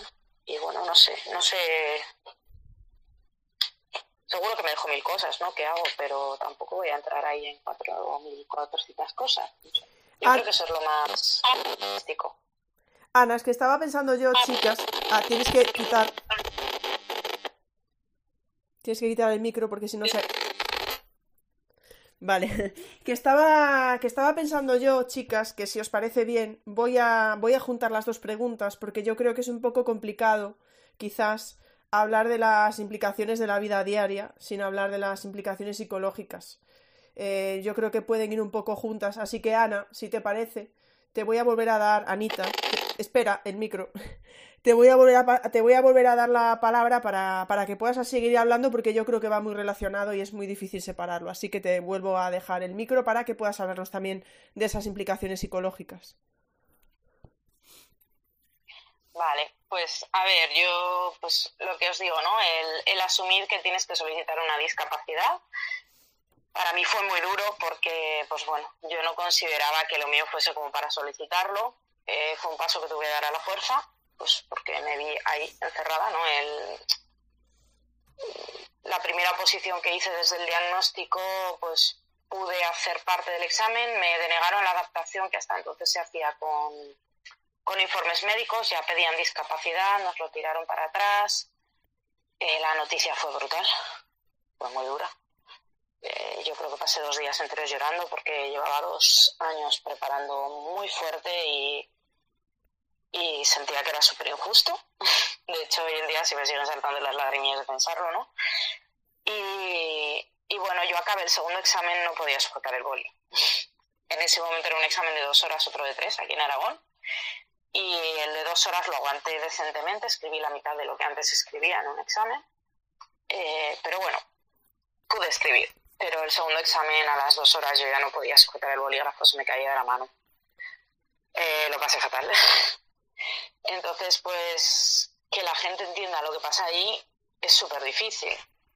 Porque es como, mm, no sé, parece que si no te quejas todo el día, no te duele. Y, y bueno, pues yo no está en mi personalidad el, irse quejando todo el día, pero eso no quiere decir que yo no lo esté pasando mal. Y pues bueno, tener gente ahí que te apoye, eh, para mí ha sido vital. Eh, bueno, yo me busqué una psicóloga eh, que me ha ayudado muchísimo y a la que voy recurriendo cuando tengo necesidad, ¿no? Ahora mismo pues ella me dijo que de momento estoy de alta hasta que la necesite, ¿no? Pero es verdad que pues suelo tirar de ella mucho los brotes, me ayuda mucho. Eh, para mí, cuando estoy en brote, me supone no tener ganas de hacer nada, no encontrar la fuerza para salir a la calle, tener que obligarme a salir a la calle a hacer cosas, a hacer vida social, porque sé que si me encierro es peor.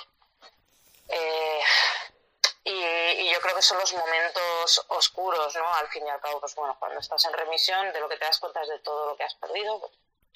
Para mí, mi primer momento de remisión, después de un brote bastante largo, que tuve de, casi, un, casi dos años de brote, pues fue el ver que se me habían desviado los dedos.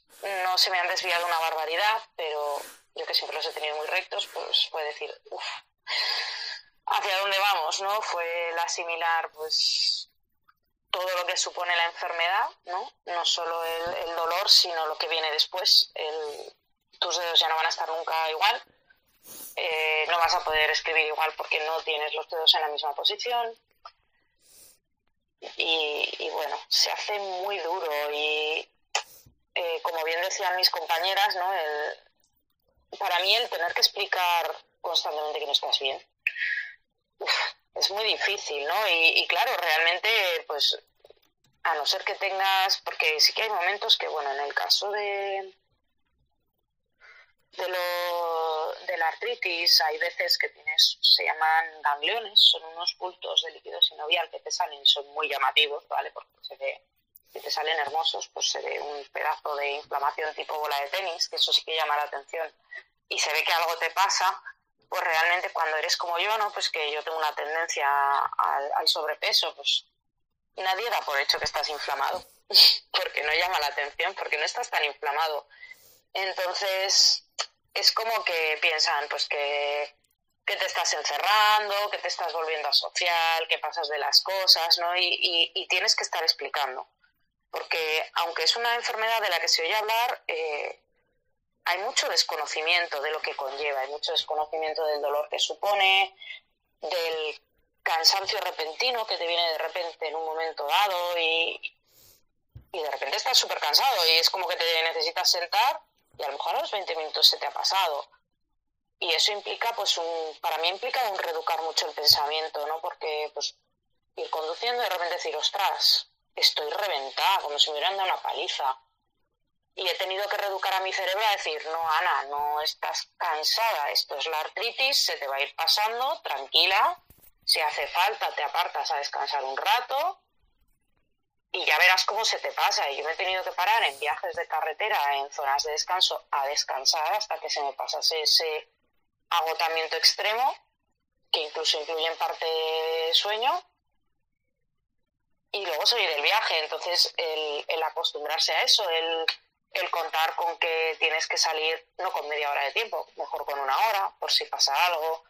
Eh, todas esas cosas a nivel psicológico son, son muy duras porque pues tienes que hacer un cambio de prioridades, hay cosas que van ya por delante y, no sé, a mí me resultó muy difícil en ciertos aspectos, en otros pues ha sido como más fluido, ¿no? Pues los cambios, las adaptaciones sencillitas que os decía antes han sido muy fáciles, pues porque, ah, pues nada, me compro unos tenedores diferentes y ya está, ¿no? Pues sí, es algo que puedo hacer. Pero hay otras pues que mentalmente han sido bastante duras, ¿no? El, no poder decir, pues me voy de vacaciones, pues yo he estado dos años que no me he planteado salir de vacaciones según a dónde porque no sabía si mi cuerpo lo iba a aguantar. Entonces, pues, no sé. yo he, asumido ya lo que tengo, ¿no? Pero, y, y bueno, ya lo veis, ¿no? Yo creo que lo veis en mi Twitter, se ve que soy una persona bastante positiva y tira para adelante, pero, pero es verdad que cuando hago ahí una reflexión, pues digo, pues no ha sido fácil, ¿vale? Pues muchísimas gracias, Anita. No voy a entrar más en lo de las oposiciones, porque hay además un par de preguntas que las estoy dejando para después y, tocaremos, por supuesto, el tema educativo pero lo dejo ahí en el aire, pero bueno, en fin, no me extraña que, aún se te salten las lágrimas con lo que te pasó, en fin. Bueno, Yolanda, pues voy contigo, pues ya ves, hemos juntado las implicaciones de la vida diaria con las implicaciones a nivel psicológico porque creo que van unidas en el fondo.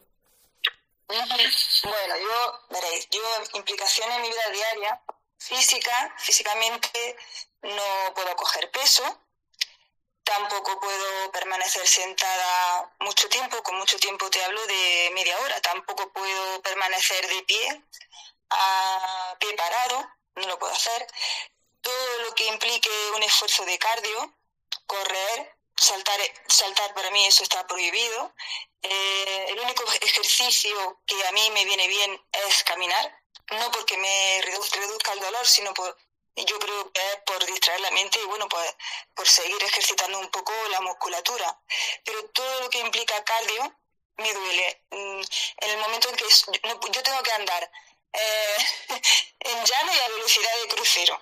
Las, las cuestas, son, yo hago una cuesta, el hecho de, ese cansancio de no puedo respirar, ¿no? Ese cardio, ese mínimo cardio, enciende mi dolor como, como una brasa no sé si no sé si podéis entenderlo. Es como eso como cuando tú le soplas una brasa y se enciende pues eso me pasa a mí en las intercostales.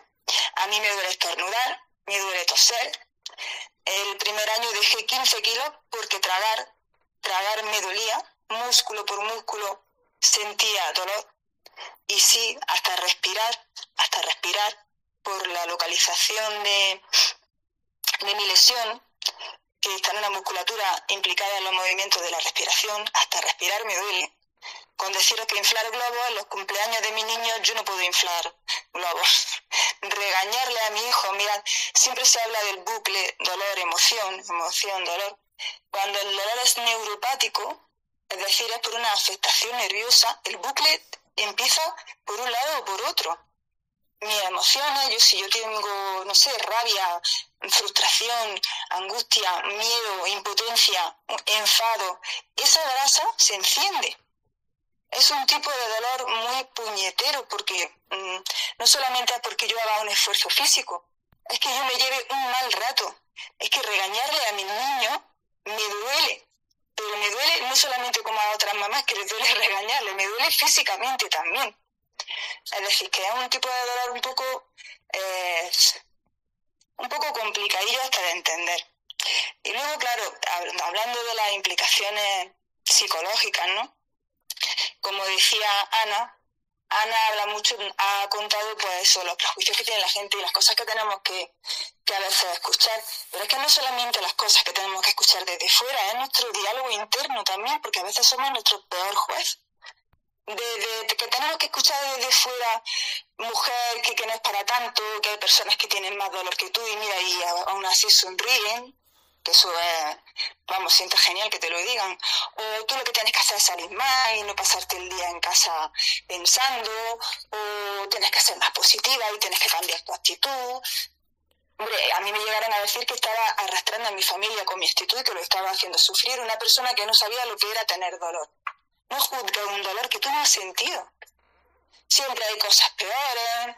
Bueno, cuando adelgacé 15 kilos, pues come que te veo muy delgada, mm, que estás obsesionada con tu talla, que tú lo que vas a tener va a ser mm, anorexia.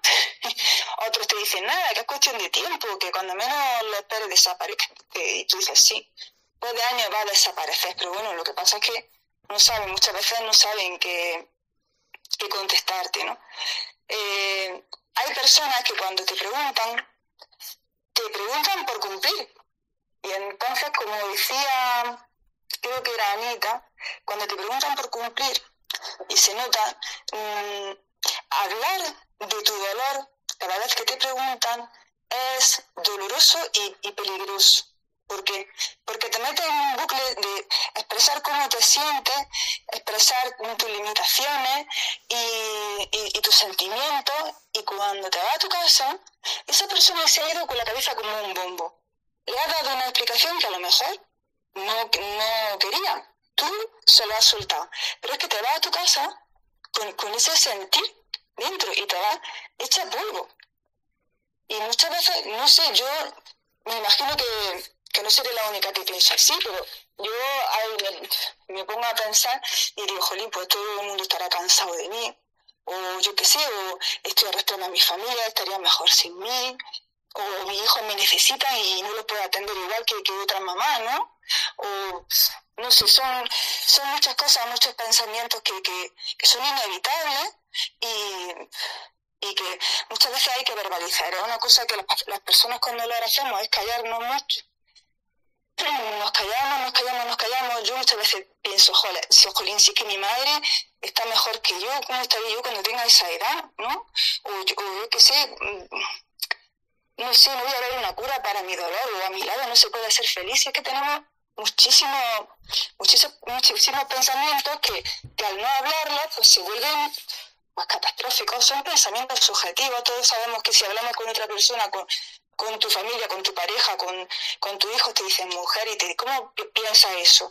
Pues sí, lo pensamos, lo pensamos porque, jolín, porque, nos sentimos muchas veces una carga y las personas que, que tenemos dolor emocional, pues tenemos una mochila grande porque de por sí ya teníamos nuestra casa, nuestro trabajo, nuestra familia, nuestra pareja. Eso ya era una carga, pero es que con el dolor pues llegaron pues esos prejuicios de los que hablamos, luchar contra esa invisibilidad que estamos intentando combatir hoy. Tenemos que luchar con esa culpa de, muchas veces, no sé, hay veces que asumimos responsabilidades que son nuestras, las hacemos nuestras. En mi caso, por ejemplo, hablo de la limpieza de la casa, ¿no? Cuando yo veo que no que alguien está, limpiando a mi marido, digo, ay, esto lo tendría que hacer yo. ¿No? Que esas cosas, que esas culpas que, no, que nosotras mismas nos echamos, cuando en verdad, eso puede hacerlo mi marido perfectamente, ¿no? Es una responsabilidad que yo misma me, me impongo. Esa renuncia que tenemos que hacer muchas veces, porque, por ejemplo, yo tuve ayer una comunión y, y, mi hija tenía después un campeonato de gimnasia rítmica, era el último campeonato. Yo no pude ir a ese campeonato a verla, tuve que renunciar, porque era eso o saber mm, que al día siguiente o mañana yo no podría ir a trabajar. Cada uno ya sabe, hay que hacer, como digo yo, presupuestar y facturar. Y muchas veces hay que medir los pros y los contras y, y aún así a veces no le haces caso al resultado de los pros y los contras, no eres objetivo y, y dices, no, voy a hacer esto o voy a ir a este sitio. y luego llega el dolor y te dice, toma, y te he dicho que no fuera. Si va, genial, porque ha ido, vale, bueno, por lo menos me duele porque he ido, pero estoy hecha polvo. Jolín, si es que no soy la de antes. Si no va, es que no he podido ir. De todas las maneras hay factura, ya sea física como psicológica, ya sea porque te hace, porque tú te haces más daño físicamente por el esfuerzo, o ya sea psicológica, porque te das cuenta de que no puedes, que no eres la misma persona que era antes de tu dolor. Eso es frustrante. La ansiedad que aparece en tu vida, que no sabía lo que era la ansiedad y de golpe se instala en tu vida, dices, vaya, ¿esto qué? Esa soledad que sientes, que yo le digo a Antonio, a mi marido, es que yo me siento sola con mi dolor. Me dice, ¿cómo puede decir eso? Le sienta mal y yo entiendo que le siente mal. Digo, pues sí, me siento sola con mi dolor porque verdaderamente nunca estoy sola, siempre estoy a sola con mi dolor. Las comparaciones que hacemos, que siempre yo tiendo a compararme con lo que hacía antes, que es un fallo, no podemos compararnos con las personas que éramos antes, porque ya no somos las mismas y, y cualquier tarea que hacemos, pues no la valoramos, porque antes la hacíamos más rápido y la hacíamos mm, mejor y hay que valorar las cosas que, que hacemos cuando cae en depresión. Es que es que una depresión que parece que no va a salir, que se sale, que yo lo digo desde aquí, que se sale, se sale y con, y con herramientas para, para si vuelve a caer, no caer de la manera que se cae la primera vez. Son, es una carga, es una mochila muy pesada. También la incomprensión a tu alrededor, incluso de, de las personas más cercanas. Incluso de las personas más cercanas mmm, siente, llega a sentir esa incomprensión. Como habéis dicho, la baja autoestima es muy difícil, es muy difícil mantener la autoestima cuando tienes dolor crónico. Esa es la mayor lucha que, que, que, que lo menos para mí, es lo que más me cuesta, valorarme a mí misma, esa irritabilidad. ¿Cómo no vamos a estar irritables? Si tiene encima, es como si tú tuviese una avispa que está detrás de ti a mm, picarte y la estás viendo y está detrás tuya y estás nervioso porque la tiene encima. Pues eso te pasa cuando tienes un dolor todo el día. Estás nervioso porque tu cuerpo no está tranquilo, está en estado de alerta. Pues esa irritabilidad, a mí el dolor no me despierta, pero las personas que no pueden dormir también sufren insomnio. Vivir con dolor es una constante adaptación. Eso es resiliencia sin, vamos, pero por narices. Son muchas, es una carga muy, muy grande. Y luego aceptar que, que, no, no puedes tener control sobre las cosas. Yo soy una persona muy perfeccionista, he tenido que bajar mi, mi listón de mi exigencia propia, porque, porque, porque se sufre, aún así la cabra tira al monte, y sigo sufriendo por cosas que no puedo controlar. He tenido que sacar a personas de mi vida ¿eh? porque generaban emociones negativas en mí que subían mi dolor, porque ya he dicho que el dolor neuropático, el bucle, no es solamente dolor-emoción, sino que la emoción también nos lleva al dolor. Y si a mí me dan un mal rato, y si a mí me hacen llorar, y si a mí me hacen daño a mi dolor, también aumenta. Así de, de, triste y de, y de puñetero este dolor. Y bueno, y tienes que aprender a cuidar ese diálogo interior y cómo nos hablamos y, intentar buscar a una persona desde fuera que sea objetiva para cuando tienes esos pensamientos tan negativos, ser capaces de decir, por favor, mm, necesito ayuda y hablar, hablar con esa persona, ya sea tu pareja, ya sea un apoyo entre iguales, un grupo de personas que sufran tu misma eh, enfermedad crónica o tu mismo dolor crónico, o ya sea un psicólogo, un sitio donde explotar de una manera segura, porque a veces nos callamos, nos callamos, nos callamos, y un día por cualquier tontería, ¡bum!, explotamos y, los, de, los de alrededor no lo han visto venir, pero nosotros sí, porque llevábamos ya días con más dolor, con más irritabilidad, en fin, y también tienes que aprender a decir que no y a poner límites y por eso no eres una mala persona y aprender a decir que no, no, no quiero, no puedo. No puedo porque no lo haces por egoísmo, sino por, por la necesidad de cuidarte. Que sí, que se quedan amigos en el camino, que no te comprenden porque cuando no vives la realidad del dolor crónico, difícilmente te puedes poner en el lugar de esa persona. Eh, nadie está exento de sufrir dolor. Muchas veces, no sé quién de quién era la frase, creo que era de Séneca, que decía que para sufrir o para tener dolor solo había que tener paciencia, ¿no? Y esperar que pasara el tiempo. A mí no me gustaría que nadie, no es un escarmiento, no es así. Lo que pasa es que hay dos opciones. Cuando esa persona que se alejó de ti mm, se acerque porque tenga dolor, pues tenemos dos opciones, es decir, mm, no estuviste cuando yo estuve mal, me hiciste daño, no me, me demostraste que no era una amiga mía, o decir, no conocía mi realidad, comprendo que no la conociera y aquí me tienes porque yo a ti sí te entiendo.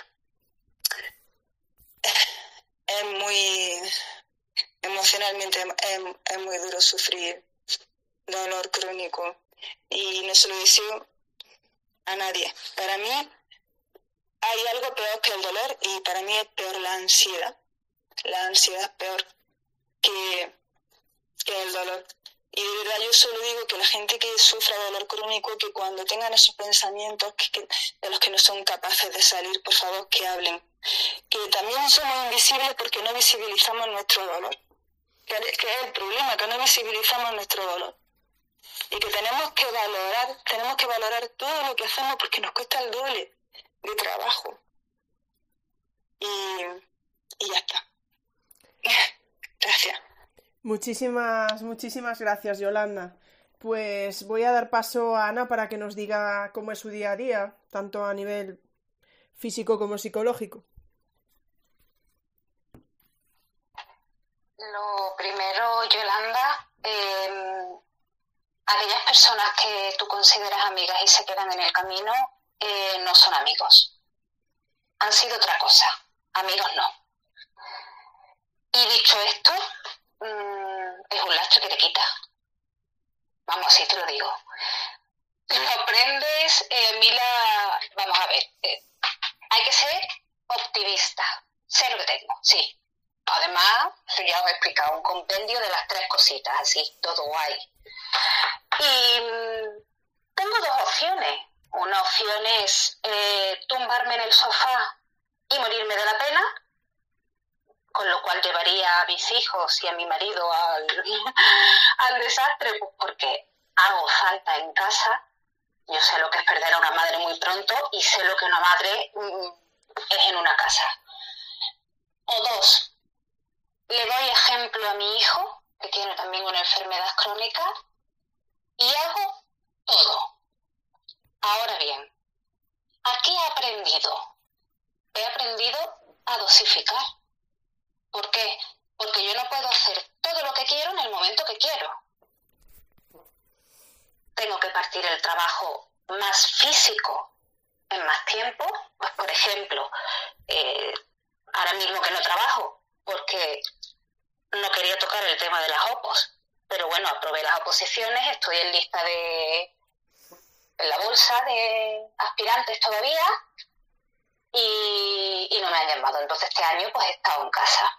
Bien, bueno, he tenido trabajo, pero vendiendo colchones, lo que me va saliendo, a lo que voy, que me lío. Em, dosificar el trabajo, pues si estoy limpiando, pues un día limpio una ventana y ya está Y ya el resto, pues paso la mopa y hago mi comida y a lo que me dé la vida. Y si no me da tiempo, no puedo hacer más porque necesito más descanso, pues no hago más. Y el que venga a mi casa y vea que el balcón tiene el cristal unos churretes que no ves lo que hay fuera, no sabes si está lloviendo, pues tiene dos trabajos. O que se quede calladito o que coja un trope que lo limpie. Así de simple. No te queda otra. O sea, aprendes y aprendes a quererte. Aprendes también a evitar el conflicto, porque si os dais cuenta, son tres patologías muy diferentes las que estamos hoy aquí, pero a las tres las emociones nos agravan nuestro dolor. Entonces yo digo que soy, mm, evito irritarme. es una expresión muy típica de aquí. O sea, te pegas una llantina pues porque algo te ha afectado. Mm, además soy una persona con una sensibilidad alta y las cosas me las tomo muy a pecho y me duelen mucho y te pegas una irritación y te pegas una llantina y al día siguiente estás metida en la cama. Entonces aprendes a, decir, bueno, pues un momento, esto me está haciendo daño, pues me salgo y fuera. Aprendes a renunciar a cosas mm, pues muy tuyas. Por ejemplo, yo siempre he tenido el pelo largo. Soy rubia, me ha encantado el melenón rubio tipo panto y así, ala, muy, muy folclórica yo, y lo llevo corto, corto con todo el cogote rapado y los lados rapados porque no me lo puedo peinar y no me puedo hacer ni, ni siquiera una coleta.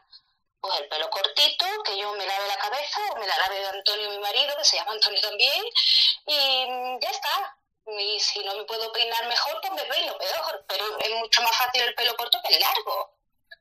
Pero sobre todo, eh, yo lo que he aprendido a lo largo de, de estos años es aprendes a quererte.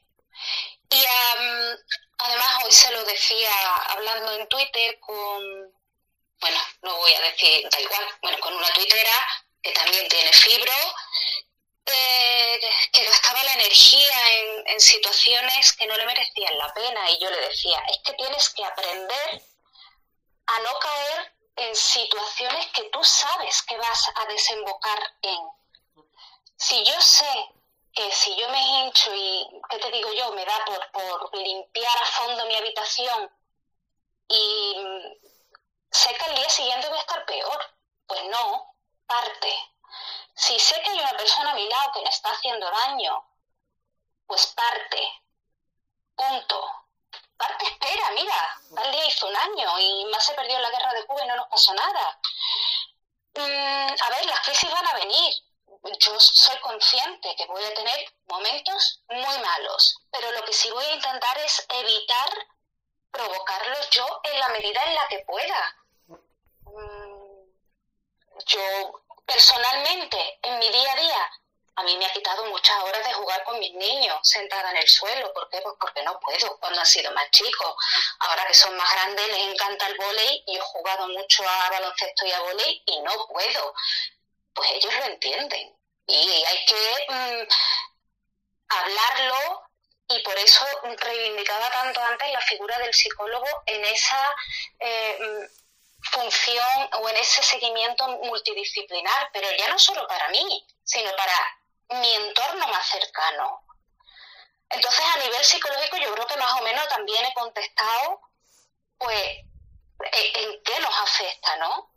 Eh, sobre todo la época del diagnóstico, esa la vamos a obviar, porque esa época a nivel psicológico te destruye, pero vamos, una vez que llegas al diagnóstico y que ya empiezas a aceptar tu nueva realidad, esto es como la nueva era post-COVID, la nueva normalidad, pues yo tuve antes una nueva normalidad y tienes que aceptarla y tienes que, que aceptarla. Y si tú sabes que si te esfuerzas empeoras, pues no lo hagas.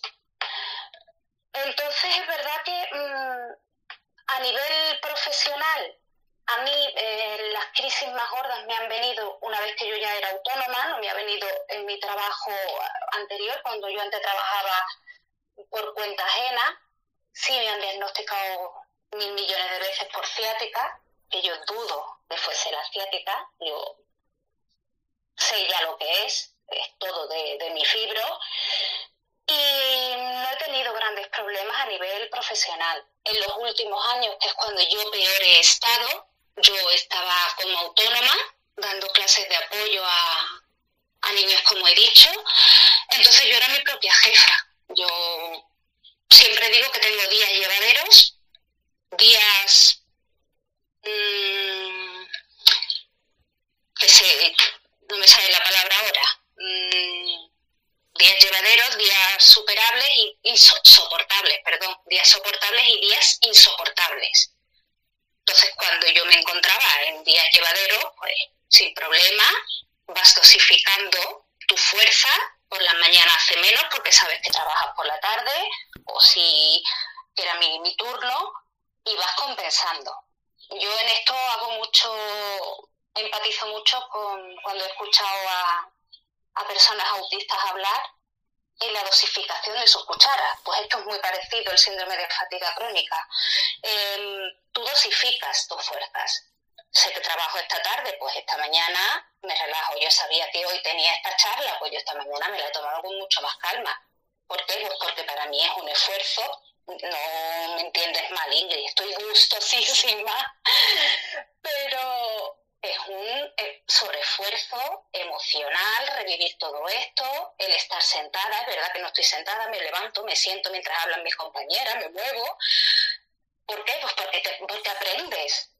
Y cuando llega un día insoportable, pues llega un día insoportable, no he ido a trabajar y en la semana siguiente he recuperado las horas, siempre con la sinceridad absoluta que yo le, le, le decía a todos los padres. Todos los padres eran conscientes de mi situación antes de apuntar a su hijo conmigo.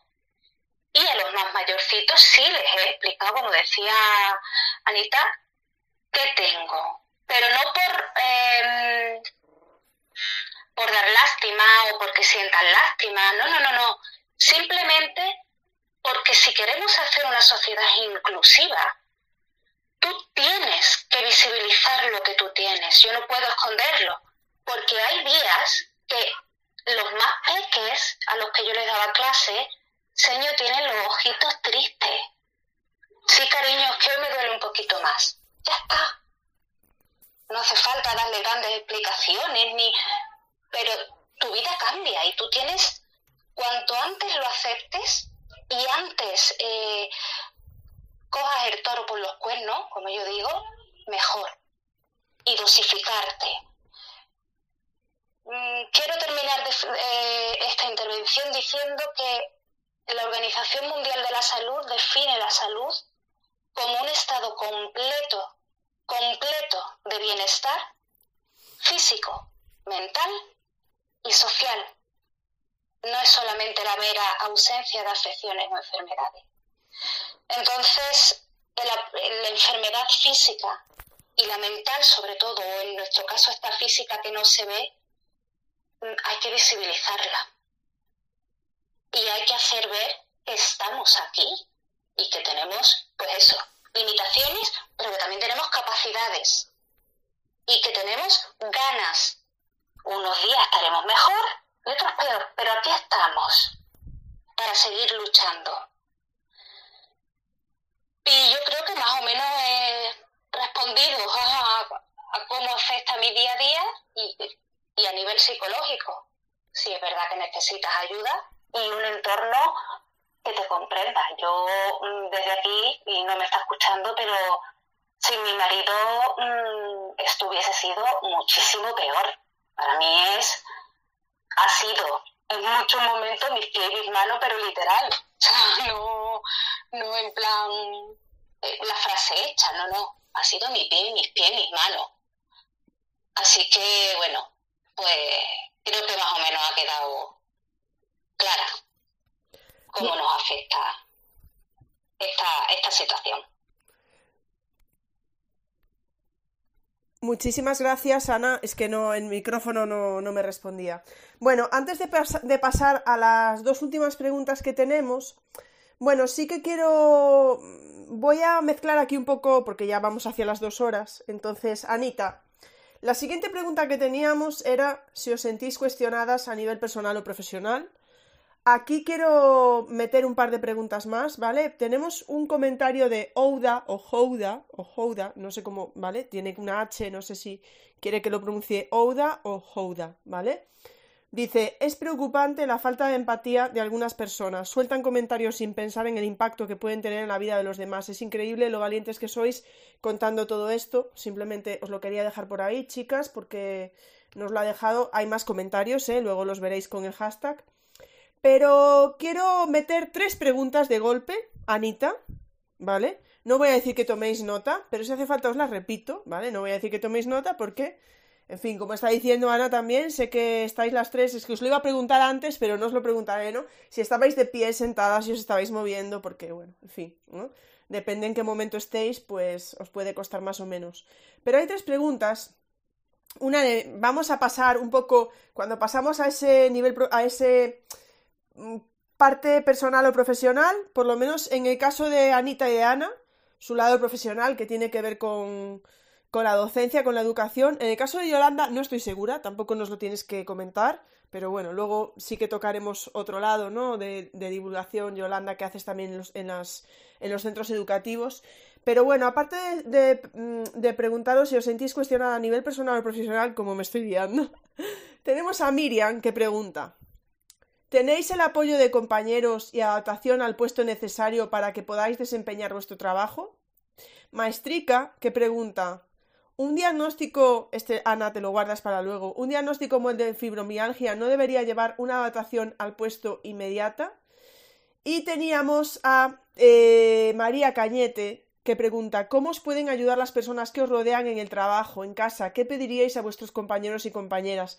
Entonces me parece que son preguntas muy conectadas con ese de si os, si os sentís cuestionadas a nivel personal, profesional, qué se puede hacer para ayudaros, cómo, si existen adaptaciones en vuestro trabajo.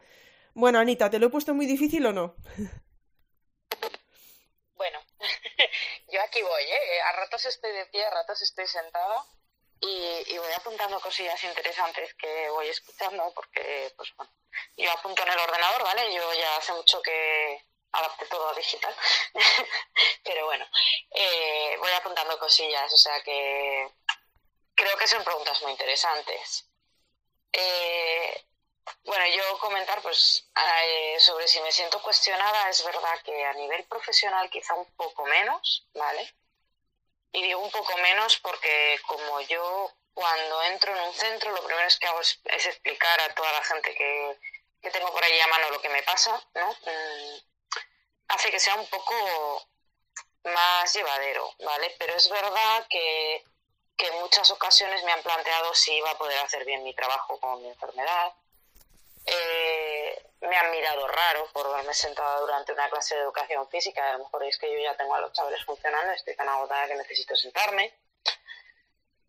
Eh, pues bueno, han cuestionado que utilice tanto una pizarra digital, cuando muchas veces para mí escribir en una pizarra de tiza ha sido un suplicio. Eh, no sé, pues son cosillas que, pues bueno, pues que a veces ha, ha supuesto un sentirse un poco no sé si cuestionada, pero juzgada, ¿no? Y, bueno, yo he tenido la suerte de encontrarme con una mayoría de compañeros que me han apoyado. Sí que es verdad que no tengo una adaptación al puesto de trabajo, porque pues en este momento no la he necesitado. Tengo la suerte de, de poder elegir si hago una tutoría o una especialidad. Es verdad que aunque implica un mayor trabajo, para mí es más cómoda la tutoría porque no paso tantas horas de pie quieta, porque de pie en movimiento estoy muy bien, pero de pie quieta no. Y vigilar una clase de educación física cuando estás en brote implica que no puedes jugar con ellos y tienes que estar bastante tiempo controlando de pie quieto. Pero, pero es verdad que desde, pues desde nuestra Consejería de Educación pues tampoco nos ofrecen nada en ese aspecto. En mi caso, pues porque no tengo una una discapacidad superior al 33, si la tuviera lo tendrían que hacer obligatoriamente. Y una de las cosas que hacen en ese caso es que, pues bueno, para ti, eh, bueno, aquí en Aragón eh, hay plazas obligatorias, ¿vale? Si no las coges te sacan de listas bueno, para toda, hasta la siguiente posición. Entonces te toca irte donde te toca. En el caso de que tengas discapacidad son todas voluntarias. si no las coges no te van a sacar de la lista de interinos. Esa es la adaptación que ofrecen al por mayor. Con lo demás, tú te apañes. Y, bueno, eh, yo, como os he dicho, he tenido la suerte de tener bastantes compañeros que han entendido muy bien mi situación y me han ayudado muchísimo. Eh, el año que tuve el diagnóstico, eh, mi jefa de estudios vio muy bien lo que pasaba y, bueno, pues eh, cuadró los horarios, ¿no?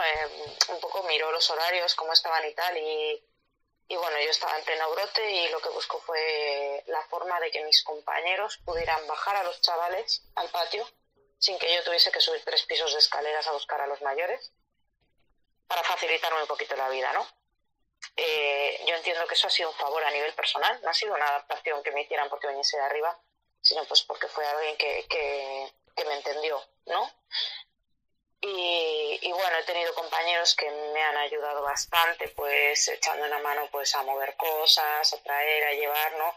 Pero yo creo que sobre todo la ayuda fundamental es el sentir que entienden que no estás inventándote nada, que cuando estás mal es porque de verdad estás mal, que no es porque estés triste, que es que eh, llevas un dolor encima que es bastante insoportable, ¿no?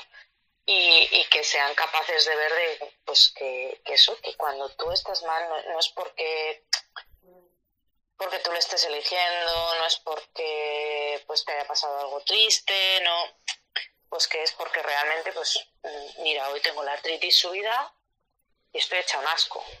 Eh, yo voy en una rueda de coches y tengo la grandísima suerte de mis compañeros si les digo, hoy está hecho un asco, no te preocupes, cogemos nosotros el coche. Vale, pues eh, esas cosas ayudan un montón.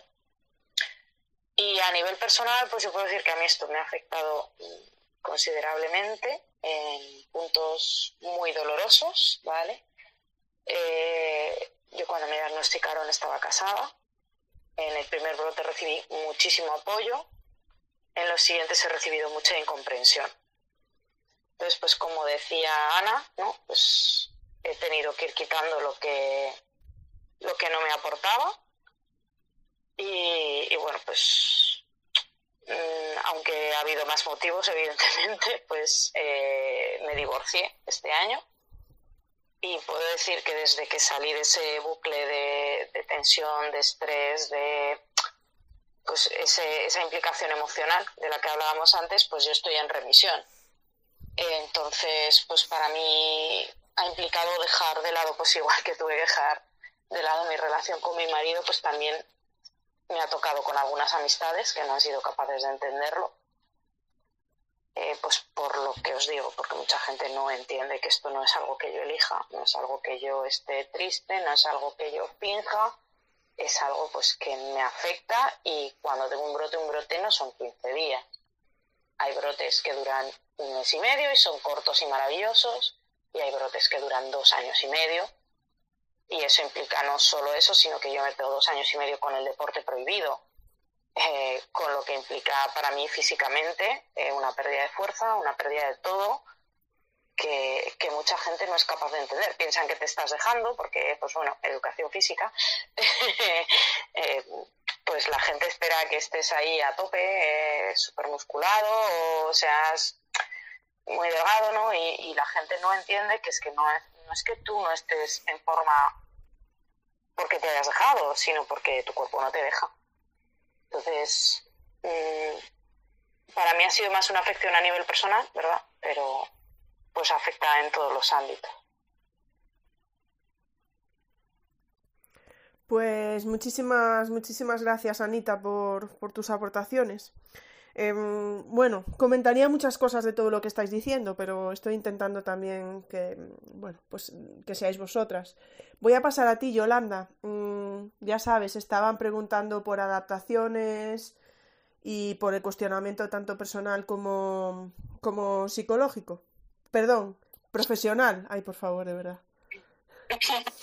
Bueno, yo tengo la suerte de trabajar en un negocio familiar entonces mm, yo cogí una baja de seis meses cuando mi dolor era un dolor tortura y la mutua a los seis meses me dijo que no podía demostrar mi dolor. Ya he recordado el nombre de la prueba de electromiograma, es que a veces no encuentro las palabras. Eh, y mm, yo pedí que me hicieran un electromiograma y me dijeron que no se podía hacer en la zona de, de mi neuralgia. Y yo sentí vergüenza, sentí, me sentí cuestionada y, y no, no he vuelto a pedir una baja. Yo he seguido cotizando ¿eh? y he trabajado cuando he podido. Eh, siempre he intentado ir, aunque fuese una hora, aunque fuese media. Hay días que mm, voy dos horas, días que voy tres, días que consigo ir, cuatro. Hay tres días que consigo ir seguido y al cuarto me tengo que quedar en mi casa. Yo siempre intento ir para tener mi cabeza distraída. En ese sentido, pues yo sí tengo una adaptación a mi dolor porque, porque bueno, porque, porque tengo esa facilidad de cambiar de actividad. No me vengo a casa, estar parada para mí estática, como ya he dicho, es, lo peor. Entonces lo que hago no es venir de la oficina y tumbarme, lo que hago es venir y cambiar de actividad para seguir en movimiento. Yo como estoy mejor es en movimiento. También me han cambiado las cosas que yo hacía en la oficina, como es normal. Antes de yo comenzar con mi dolor, eh, hizo una muchacha prácticas con nosotros. Nuestra oficina es pequeña, tiene dos habitaciones.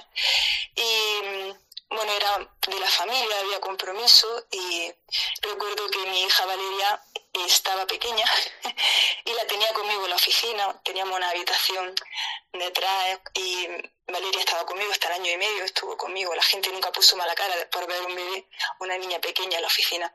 Ana hizo las prácticas conmigo y gracias a que Ana hizo las prácticas conmigo tuve a alguien de quien echar mano cuando comenzó mi dolor, porque la gestoría donde, bueno, el, negocio familiar era una gestoría y llevaba unos trámites específicos de transporte, seguro, tráfico, no es laboral, fiscal y contable esta niña conocía ya su puesto de trabajo y, cuando la necesitamos, pues la, tuvimos ahí. ¿Qué hago yo ahora? Yo no puedo coger trámites complejos que duran meses en realizarse, porque para mí concentrarme, no, no, solamente concentrarme, sino hilar una cosa mucho tiempo y recordarla. Yo siempre estoy con la agenda y apuntando las cosas. Eh, ahora más que nada estoy de, hay que ir a los bancos, Yolanda va a los bancos, hay que ir a, a correo a llevar documentación, a mandar documentación, Yolanda va a correo. Hay que ir a concesionarios de coches a llevar documentación o a traer, pues Yolanda va andando, porque bueno, esto es un pueblo, pero es, un pueblo grande y a la, y a la afuera hay concesionarios. Yolanda va andando a los concesionarios. Y hay que ir a asesorías porque hay asesorías que trabajan con nosotros también. Pues yo voy a esa asesoría, es decir, ha cambiado mi, mi tarea de ser la persona que se encargaba y que prácticamente llevaba la oficina, que era la idea de mi marido, ¿no? que yo me encargase de la oficina porque él tenía otro negocio, he pasado a ser pues, una empleada con, con, otra, con otras tareas. Tengo la suerte de que la niña que Digo la niña porque empezó siendo una niña con nosotros, pero ya tiene 30 años. es un sol, es muy responsable, así que tengo esa tranquilidad, esa es la adaptación que yo tengo en, en mi trabajo. Y la segunda pregunta de cómo pueden ayudar las personas de vuestro alrededor, ¿quieres que la conteste Ingrid o pasamos? Sí, sí, por supuesto, Yolanda. Ah, vale, vale. Pues mira, mm, cuando cuando alguien que está a tu alrededor mal, o tú ves a una persona que está mal, es que siente la necesidad en ese momento de, consolarla, ¿no? Y, muchas veces por decir algo, ¿no? Rápido, eh, y no pensarlo bien, eh, las personas meten la pata. A ver, yo quería decir que no, que, que, que, no, que no se preocupe la gente si un día notan que han metido la pata con nosotros, que, que muy valiente por parte de personas que no saben lo que es el dolor crónico, eh, intentar meterse en nuestra piel e intentar ayudarnos. Eh, incluso a veces nosotros no sabemos expresar ni tenemos ganas de expresar lo que, lo que nos pasa, por eso que hemos dicho muchas veces que, que expresar lo que sientes y cómo te sientes te hace a veces sentir pues eso, que eres una persona enferma. Entonces, es un pescado que se muerde la cola. No queremos ser invisibles, pero tampoco nos gusta estar siempre hablando y expresando cómo nos sentimos por no ser pesados, por no mm, cargar a la gente, por, por no ser quejica. Y yo sé que eso es, erróneo y que hay que, que hay que hablar. Más que mm, más que soluciones, porque el dolor crónico no tiene solución, lo que necesitamos es un apoyo. Hay por ahí, a ver si yo le digo ahora del tirón, que seguro que la habéis escuchado, una, unas frases que dicen, si puedes curar, cura, si no puedes curar, alivia, si no puedes aliviar, consuela, y si no puedes consolar, acompaña. Y que hay muchas veces que solamente pueden hacer eso, acompañarnos y validar esas emociones que estamos expresando. A veces eso es lo, que se, lo único que se puede hacer. Y eso, aunque creáis que es poco, es mucho. El mayor gesto de amor que se le puede hacer a una persona con dolor es prestarle atención.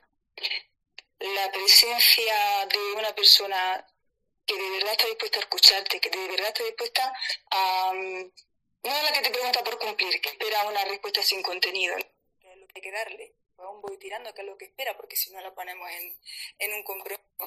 Sino la persona que de verdad está dispuesta a escucharte, con la que de verdad puede abrirte, pues a veces simplemente podrán estar en silencio, para que tú hables o en silencio a tu lado y a lo mejor tú piensas que, piensas que ese silencio no tiene contenido y, y sí lo tiene, ¿eh? estoy aquí para ti, eh, sé que estás sufriendo, ¿eh? estoy contigo, ¿eh? si quieres escucharme, si quieres hablarme te estoy escuchando, ¿eh? te estoy apoyando, ¿eh? no me importa, ya, pues te quiero. Y, y que aunque creáis que, que eso es poco, que muchas veces estar sin hacer, estar sin hacer solamente escuchar, es una gran forma de, de ser empáticos con las personas que, que tienen dolor. Porque a veces nosotros no tenemos, no nos apetece hablar del dolor. Eh, a veces porque no tenemos fuerza, a veces porque no encontramos las palabras y eso.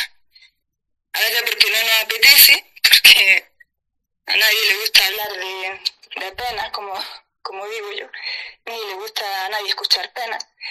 Pero si de verdad tienes a alguien que te escucha, eh, hay que abrirse y hay que, hay que explicar lo que pasa y hay que, hay que, hay que agradecer a esas personas que, que estén ahí para ti. Y, y bueno, y a toda la gente que, que ha estado esta tarde acompañándonos y está gastando su tiempo en escucharnos, pues yo le diré aquí le doy la gracia. Muchísimas gracias, Yolanda. Bueno, personalmente tengo que decir que estoy muy de acuerdo con lo que dices y que a veces simplemente con saber que está la otra persona ahí al lado, sentada o acompañar es muy importante, ¿eh? Y también hay que saber acompañar, ¿eh? O sea, a veces es difícil, eh, no sé, que la otra persona pueda saber exactamente lo que queremos y, bueno, es complicado también en ese sentido. Digo queremos mm, pensando ya en, otras cosas, ¿no? Pero que, que a veces, porque eso que dices creo que es un, un sentimiento que vosotras podéis tener más, obviamente, pero ese sentimiento de que a veces no necesitas hablar o no necesitas incluso ni que te escuchen, pero necesitas saber que están ahí. Y eso, pues estoy, totalmente de acuerdo contigo, Yolanda. Bueno, espero haberme explicado. Es que estoy hoy que, en fin, pero voy a pasar a Ana. Ana, recuerda que teníamos por ahí aparte de si te sientes cuestionada personal o profesionalmente, la pregunta de Maestrica, que hablaba sobre fibromialgia y decía si no debería llevar una adaptación al puesto inmediata. Sí, la tengo, perdón, la tengo anotada, para que no se me olvide. Estoy teniendo la anotada. Y si os habéis dado cuenta, en la pregunta anterior he respondido a esta, y me he saltado la de... Sí, eh, un poquito ha respondido, sí. He hecho un mezclijo, ya estoy, es verdad que ya estoy, a estas horas normalmente es cuando yo me noto ya más, más flojita. Eh, pero bueno, entonces no voy a volver a contestar a la, a la pregunta de si me siento cuestionada profesionalmente, porque ya lo he hecho. Sí puedo dar una pincelada de, cuánto afecta psicológicamente, mucho creo que ya lo he dicho a lo largo de toda la charla, y personalmente, o sea, tampoco voy a ahondar esto mucho más y más después del tiempo que llevamos aquí, que todos tenemos vida. La familia te en algún momento, digo yo. Entonces, contesto a las tres preguntas que nos han lanzado. ¿Tenéis apoyo de compis o adaptaciones en el trabajo? Pues en mi caso no, porque yo ahora mismo no trabajo, no puedo decirlo. con respecto a la pregunta de si la fibromialgia automáticamente debería llevar adaptaciones al puesto, sí, sí debería.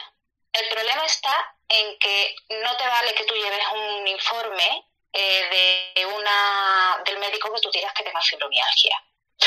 Eh, por ejemplo, en el caso de las oposiciones, como decía antes Anita, Anita sí, con el informe, eh, aunque no haya llegado al 33% de, su, de la minusvalía, con unos informes médicos sí le han podido gastar el, el examen. A mí no. Aquí en Andalucía no hay esa opción. O pasas por el tribunal médico o pasas por el tribunal médico y punto pelota. Entonces yo pienso que es un poco más eh, de empatía. Eso que decía Ana, que era un favor que le habían hecho a ella, el no tener que subir los tres pisos para ir a por los niños, no es un favor, cariño. No, no pienses que es un favor para ti.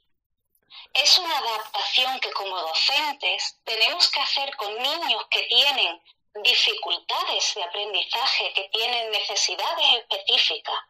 Y tú como docente también tienes derecho a tener esas necesidades. Y nosotros debemos de ser los más empáticos del mundo y comprender que si una compañera tiene fibro o tiene síndrome de fatiga crónica y subir siete veces las escaleras la va a agotar, pues chica, baja tú a, los a tus alumnos, se los baja al aula de música, al patio, al aula de inglés, a donde sea. Y seamos compañeros. Y es, mm, es de, yo qué sé, de cajón maderapino, vamos, a mí no, se me, no me entra otra cosa en la cabeza. Si yo sé que una compañera no puede, es muy simple. O sea, el problema está en porque no es visible. Si nuestro compañero de educación física eh, tiene una mm, discapacidad eh, para andar y está en una silla de ruedas y el colegio tiene escaleras, a que el resto de compañeros le bajarían los niños al patio. Se cae por su propio peso, ¿no? ¿Por qué a ti no? ¿Por qué a mí no? ¿Por qué a una maestra de música por ejemplo, que tenga fibro, no se la llevan al aula de música, porque no se ve. Es que es muy duro. El, problema de, estas enfermedades es que no se ven. Y por eso estoy aquí, estamos hoy aquí, que sí están, que existen, que no se ven, pero que estamos. Entonces, mm, sí, efectivamente, cualquier tipo de estas eh, patologías deberían de tener unas adaptaciones al puesto. Yo pienso que sí, por evitar eso, por evitar unos sobreesfuerzos que vayan a más y que te hagan empeorar y que tú tengas que coger una baja laboral más larga. ¿Qué le pediría a mi entorno? Comprensión, empatía y, y sonrisas. Sonrisas, muchas sonrisas. Intentar eh, no hacer de, un granito de arena un mundo, intentar evitar el conflicto lo máximo posible. Eh, pues las familias, en todas las familias cuestionadas hay problemas, hermanos, tíos, primos, uff, mm, eso minimizarlo. Em, y comprensión, que la persona, en el caso, por ejemplo, fíjate lo que acaba de contar Anita, yo se me parte el alma, se me parte el alma porque para mí Antonio ha sido tan importante que mm, encima de que estás pasando una situación mala, estás enferma, eh, necesitas un apoyo psicológico y físico, porque hay veces que tú no te vales por ti misma y que la persona que tú tienes al lado te falle, debe ser muy duro, de verdad. Mm, no me lo puedo imaginar. Entonces, a la persona de, de mi entorno, cuando te ven en, una, en esta situación, sí le pediría eh, que eliminen, yo he eliminado muchas amistades por los típicos eh, comentarios que os he ido diciendo. La persona que tiene fibromialgia y a lo mejor o cualquier patología de dolor crónico y falta alcohol, eh, sí, alcohol está mala, como en el debate de esta mañana, ¿no? Pero para sentarse en una terracita no. Vamos a ver. Eh, sí es cierto que a todas estas enfermedades hay un biomarcador que no es eh, mm, determinante para poderla diagnosticar, pero sí es un rasgo común y es la falta de vitamina D. La falta de vitamina D tú la coges al sol. Entonces es importante que tú salgas al sol. Y si tú estás en un estado depresivo porque acabas de pasar un brote, porque no te has podido lavar, eh, porque has tenido que depender de tu marido para que te metan una ducha, porque has, tenido que depender de mis hijos como me pasó a mí con seis añitos para que me vistieran, eh, claro que anímicamente eso te pasa factura. Salir te puede venir bien. También es cierto que yo me, que yo me he perdido ferias yo me he perdido eh, cumpleaños de amigos de mis niños, yo me he perdido días de campo con mis amigos, me he perdido eh, sentadas en una terracita, porque me ha tocado un día de los insufribles. Y como estoy mal, pues no voy. Ya está. Y escuchar eh, amistades decirte, pues, eh, joder, tío, otra vez estás mala que cuando no estás presa te están buscando. Sí, tú como siempre con tu excusa. Mm, pues a esas personas no las quiero en mi vida. Porque me hacen daño, porque me hacen llorar, porque me duele. O cuando han visto solo a mi marido con mis niños, ya está aquí el, separado otra vez. Ya, tu mujer tranquila en tu casa tumbada acostada, ¿verdad, hijo? Y Antonio es muy prudente, es muy bueno y se muerde la lengua, pero te dan ganas de decirle, entonces, ¿qué ocurre? Pues que llega un momento en que eliges y vas buscando tu entorno el que, el que puedes, claro, porque la familia es la que te toca. Y hay familiares que lo entienden mejor y hay familiares pues, que lo entienden peor. Pues mira, chica, el que lo entienda peor, pues yo lo siento. Yo doy hasta donde doy y valoro muy mucho en qué y con quién gasto eh, mi energía y en qué y con quién eh, sé que este esfuerzo me va a compensar. Y ya está. Y eso al entorno sobre todo lo que hay que pedirle es, tengo un día malo, bueno, pues estoy acostada o estoy en el... muchas veces sí he estado en cama porque han sido días malos, malos, malos, pues me han dejado en cama. Si es un día medio que, pues cariño, vente al sofá y por lo menos no estás sola, estás con nosotros, vemos una peli en familia. Eso, apoyo. No, que te juzguen, oh, que estás otra vez sentada, que no puedes jugar.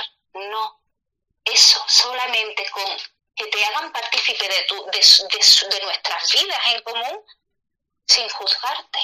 Ya está. Muchísimas gracias, Ana. Bueno, eh, te voy a hacer otra pregunta ahora, Ana, porque hay una por ahí, pero primero tenemos por aquí, bueno, muchos comentarios, ¿eh? eh Bárbara, a mí, que es algo que también pensé yo antes cuando estabais hablando, que dice, las tres me habéis recordado el dolor que he sentido en ciertos momentos de salud. Eh, voy a decir fastidiados, Bárbara, pero ha puesto otra cosa, ya que no estoy leyendo yo, de mi vida y me ha recorrido un escalofrío no quiero imaginar lo que sería que fuera permanente. Eso lo he pensado yo justo antes, ¿no? El hecho de que a veces que nos duele algo un día y qué mal lo pasamos, pues pensemos que eso es diario. En fin.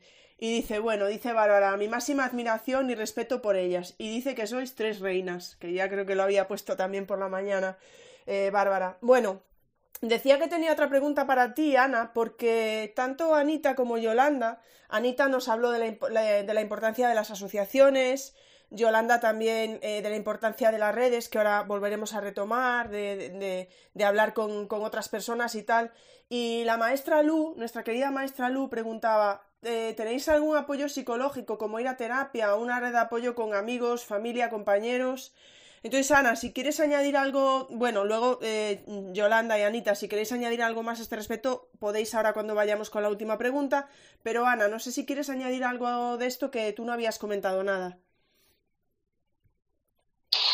Sí, sí, es muy importante. No lo he comentado por no repetir. Eh, efectivamente, la Asociación de Fibromialgia eh, te ayuda muchísimo, eh, te apoya, mm, pero no deja de ser algo externo, aparte de que sí, es fundamental, y es fundamental que nuestros familiares más cercanos vayan a ese tipo de, reuniones o de charlas donde todos exponemos, bueno, entre, entre maridos o entre parejas de, de mujeres con fibro, ¿y tú qué haces cuando le pasa esto? ¿Y tú cómo reaccionas? Y que entre ellos interactúen es fundamental. Sí, es cierto. Em, y las asociaciones hacen un, un trabajo muy importante. Pero, y yo siempre tengo mi pero, eh, yo tengo la suerte de vivir en una capital de provincia, pero ¿y el que viva en un pueblecito? Esto debería de estar contemplado desde la seguridad social. Lo siento. El sanidad debería contemplar este tratamiento multidisciplinar, y no me cansaré de decirlo, ¿por qué? Porque no todos tenemos el recurso de tener estas asociaciones. Las psicólogas y los psicólogos no van a estas asociaciones, por lo menos en la que, la que yo conozco. Tienes que ir tú, es de pago, y si, por ejemplo, no puedes permitírtelo, entonces es duro. Debería estar cubierto como parte del tratamiento de tu, de tu salud. Es que es así. Creo que he contestado a la pregunta que me, que me hacían de las asociaciones, ¿no? Por supuesto que has contestado, Ana. Muchísimas gracias. Ahora pronto volvemos a ti. Vamos a llegar a esa última pregunta que, que teníamos planteada. Sabemos que Yolanda, que queríamos llegar aquí, has publicado, perdona, es que creo que voy a estornudar yo, porque tengo alergia. Vale, parece que no. Bueno, en cualquier momento. Vamos a ver cuándo llega. Eh, sabemos que, Yolanda, que has publicado un libro eh, sobre el tema, ahora nos dirás tú el título, y que ofreces charlas en colegio. Eh, perdón, que ofreces charlas en colegios. ¿Crees que la labor de divulgación, sea en redes, en centros educativos o por otros medios, es necesaria? Bueno, algo nos habías dicho, pero por favor, sobre todo, háblanos de esa labor que llevas a cabo en centros educativos, de tu libro, por favor. Bueno, yo ya sabéis que el cuento se escribió para, y si no lo sabe yo lo digo, lo escribí para mi hija. No lo escribí, lo escribimos. El origen es la necesidad que yo tenía de que mi niña comprendiese lo que me pasaba, porque mamá por la mañana ya había dejado de cogerla en brazos y le había subido en el lavabo para peinarla, porque mamá ya no la llevaba al cole, porque mamá hay días que tampoco la recogía, porque mamá, no sé, mm, mi hija necesitaba comprender lo que me pasaba y mm, no me voy a, extender en, en, todo, simplemente voy a contar una anécdota, era una semana cultural, como bien habéis dicho, creo que ha sido Ana, ella no se podía tirar en el suelo a jugar con sus niños, yo no me puedo tirar en el suelo a pintar carteles por ejemplo, ¿no? Entonces yo no fui, mi hija una niña muy, muy responsable y muy sensible y eh, al día siguiente, pues sin querer, pintó uno de los murales de, era una semana cultural. Y un niño le dijo, claro, como tu mamá no viene a ayudarte, da igual que se estropeen las cosas. A ver, ese comentario no salió de la cabeza de un niño. Ese comentario lo escucharía de, hay que ver que esta mamá no viene. Me importa un pepino quien lo dijera. Lo único que me importó fue que mi niña salió del cole con pena porque no había sabido defender a su mamá. Porque decía, mamá, es que no he sabido defenderte, es que no sabes la caer que tu mamá tenga dolor todo el día.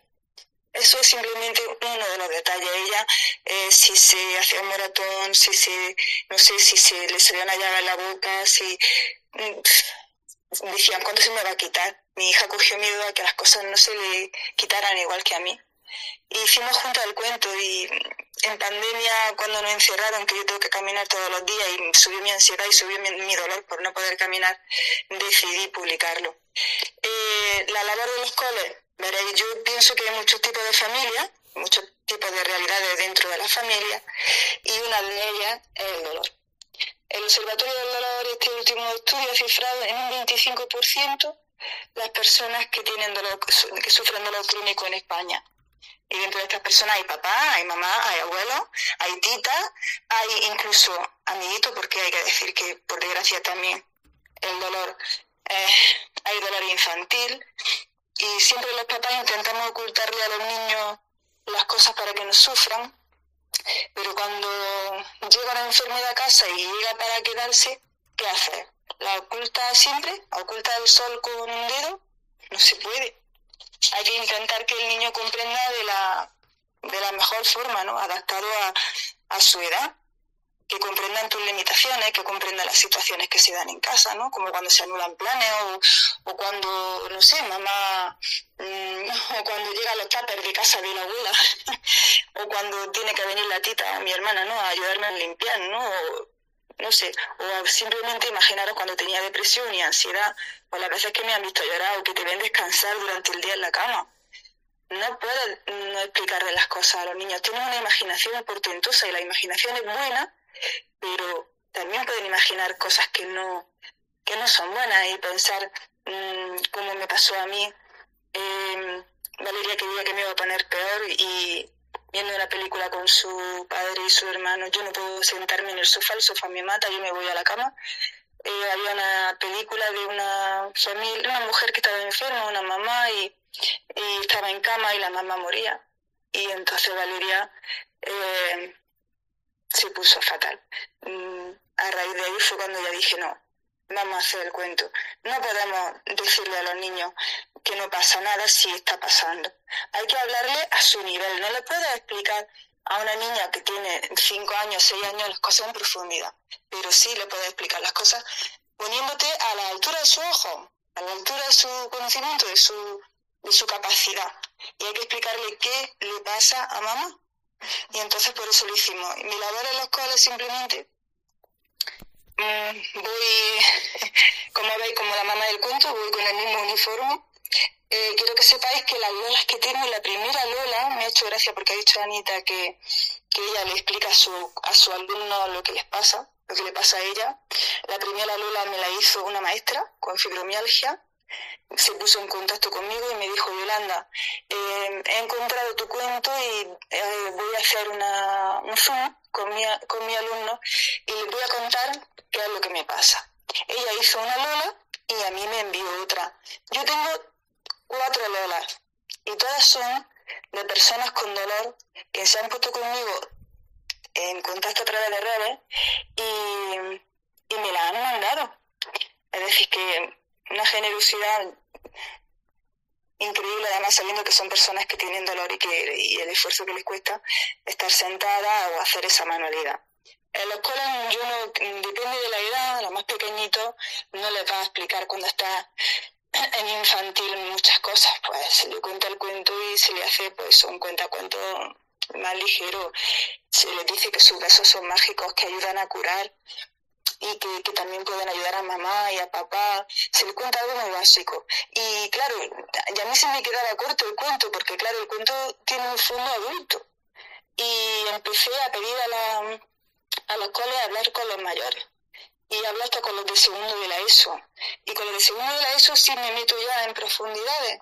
Y es genial porque escuchan, con, tienen muchísima empatía, escuchan eh, con muchísima atención y yo les intento trasladar que, sobre todo ante un dolor como el que yo tengo, porque le explico la diferencia entre un dolor agudo, un dolor útil y un dolor crónico persistente, es muy gracioso porque siempre hago la misma pregunta, mm, ¿cómo creéis que es la cara de una persona que sufre dolor? Todos me dicen que triste, que amargada, me hacen las expresiones. Claro, la sociedad tiene un concepto de nosotros equivocada, porque aunque, aunque estemos, aunque tengamos dolor todos los días, no podemos estar todos los días llorando, ¿no? Entonces también les explico que las personas con dolor no están toda la vida todos los días llorando ni amargadas, ¿no? Que tiene, es un concepto erróneo. Yo les pregunto, ¿vosotros creéis que yo tengo dolor? Imaginaros, voy con mi lazo verde de lunares blancos,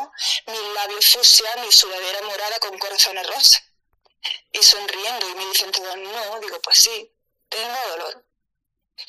Pero en primer lugar por mí, porque no puedo meterme en una espiral de pena por mí misma. Y en segundo lugar, por toda la gente que me quiere, yo no puedo dejarme, tengo que verme bien y tengo que hacer cosas que me gustan y tengo que, tengo que sonreír y sonrío con ganas y sonrío de verdad. Les enseño a no quedarse en la queja, a distraer el dolor, las actividades que comento con ellos, cada uno qué actividades practica o cómo, cómo podrían distraer su dolor, qué pueden hacer por las personas que hay a su alrededor que tienen dolor. Eh, siempre les llevo algo para que trabajen, a los más pequeños a lo mejor dibujos para colorear, a los de tercero una ficha de lectura. Y en el último cole una maestra hizo algo eh, que me sorprendió, que fue que le dijo a los niños que contasen las experiencias que ellos habían tenido con el dolor.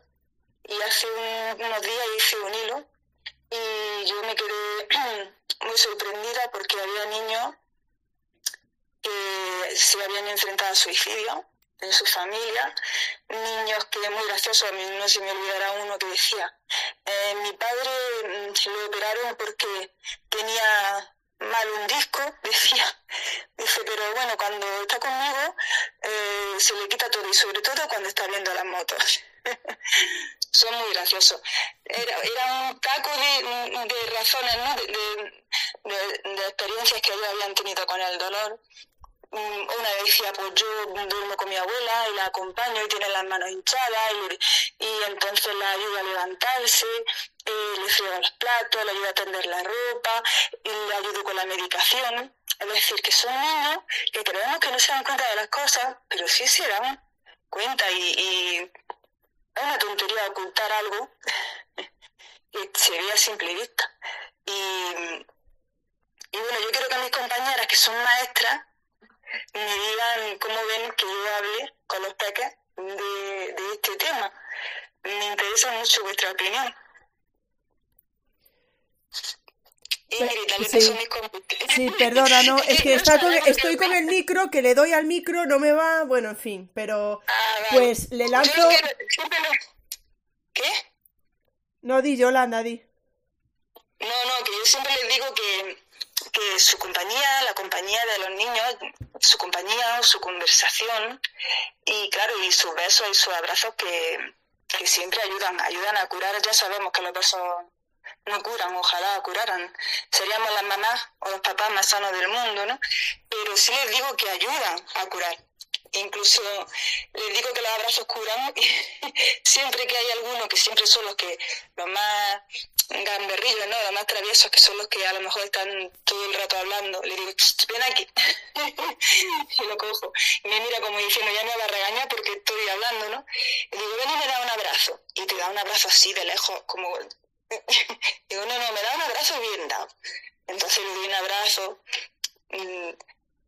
Acercándolo a mí, ¿no? Para que note mi calorcito, ¿no? Para que un abrazo bien dado, como digo yo. Y le digo, ve, digo, estos son los abrazos que, ayudan a curar. Eh, nada, solamente eso, que no se queden en la queja, que el dolor hay que distraerlo, que su conversación y su compañía, que puede ayudar muchísimo a la gente que tiene dolor, que también puede ayudar si si necesitan porque no puedan coger peso, porque distintas cosas, ¿no? Y luego ellos siempre me dicen, yo les pregunto cómo pueden ayudar y siempre me dicen, pues yo les contaría un chiste, pues siempre alguien me sale con algo gracioso. La verdad es que lo más bonito del cuento es poder ir y contárselo a ellos en persona y hablar con ellos después. Pues muchísimas gracias, Yolanda. Y traslado tu pregunta también ahora a Ana, que hemos cambiado el orden. Ahora va a hablar Ana Ana, te traslado la pregunta de Yolanda. A mí la verdad me encanta todo lo que has dicho, Yolanda, y esa, esa última experiencia que dices de la profesora, ¿no? De que ellos pudieran contar su, eh, su experiencia, valga la redundancia, con el dolor, me parece muy, muy interesante, la verdad. A ver qué opina Ana al respecto de esto y de la importancia de visibilizar y divulgar. La importancia de visibilizar y divulgar, total, Total, si no, no estaría aquí. es obvio, es crucial dar a conocer que esto existe. Vamos a ver, esto y no ocultarlo y por supuesto quitarnos el estigma de, la vergüenza de entra alguien en mi casa y está, porque te digo yo, el salón manga por hombro, las camas por hacer, y no sentirme mal por ello. ¿No? Está mi marido trabajando y ha venido alguien a mediodía y yo tengo la casa hecha un desastre, pues lo siento, es lo que he dicho antes. Entonces, es importantísimo visibilizar. Eh, las redes sociales, eh, fundamental, tienen un poder. Mm, los que me conocen saben que yo he sido anti redes sociales toda la vida. Yo nada más que tengo Twitter y, y me lo saqué por el tema de las oposiciones, de verdad, por, por seguir un poco a una persona que más o menos pues te podía orientar sobre a qué altura de curso podías trabajar y tal. Y fíjate lo que he descubierto aquí, vamos, aquí no me mueven ya ni con agua hirviendo. Eh, pero he descubierto un poder inmenso, inmenso, y visibilizar eh, hacer caer, ver a la gente. Es que muchas veces no es eh, que sean insensibles por, por maldad. Yo quiero creer que es por desconocimiento. ¿no? Por desconocimiento. Entonces, hacer ver eh, las realidades que nosotros vivimos, yo creo que es fundamental. Hacerlo ver en los centros de trabajo, fundamental. Eh, que tus propios alumnos lo conozcan, fundamental de la misma manera que es fundamental que todos sepamos nuestros, eh, nuestras fortalezas en positivo, nuestras eh, expectativas, nuestras cosas bonitas y buenas, pero también que tenemos días menos buenos. ¿Por qué? Porque es cuando vamos a, a necesitar ese apoyo y los compañeros deben saberlo así lo creo. Y en clase igual. Es, mm, yo creo que si todo el mundo hablase abiertamente de todo lo que nos ocurre, em, la sociedad iría mejor, de verdad. Es mi opinión personal, ¿eh? a lo mejor puedo estar equivocada de manera mm, tremenda, pero eh, si yo quiero que los, mis alumnos sean eh, pues, inclusivos. Y no explico las barreras que un alumno sea TDAH, eh, lo que sea, con fibromialgia, con dolor crónico, con artritis que se dan niños, te digo que mi hija la tiene diagnosticada desde los nueve años, si eso no se les da a conocer, no pueden saber eh, que si un día mi hijo no juega al pilla-pilla, no es porque no pueda. Piensa que es que menudo niño ha sabido.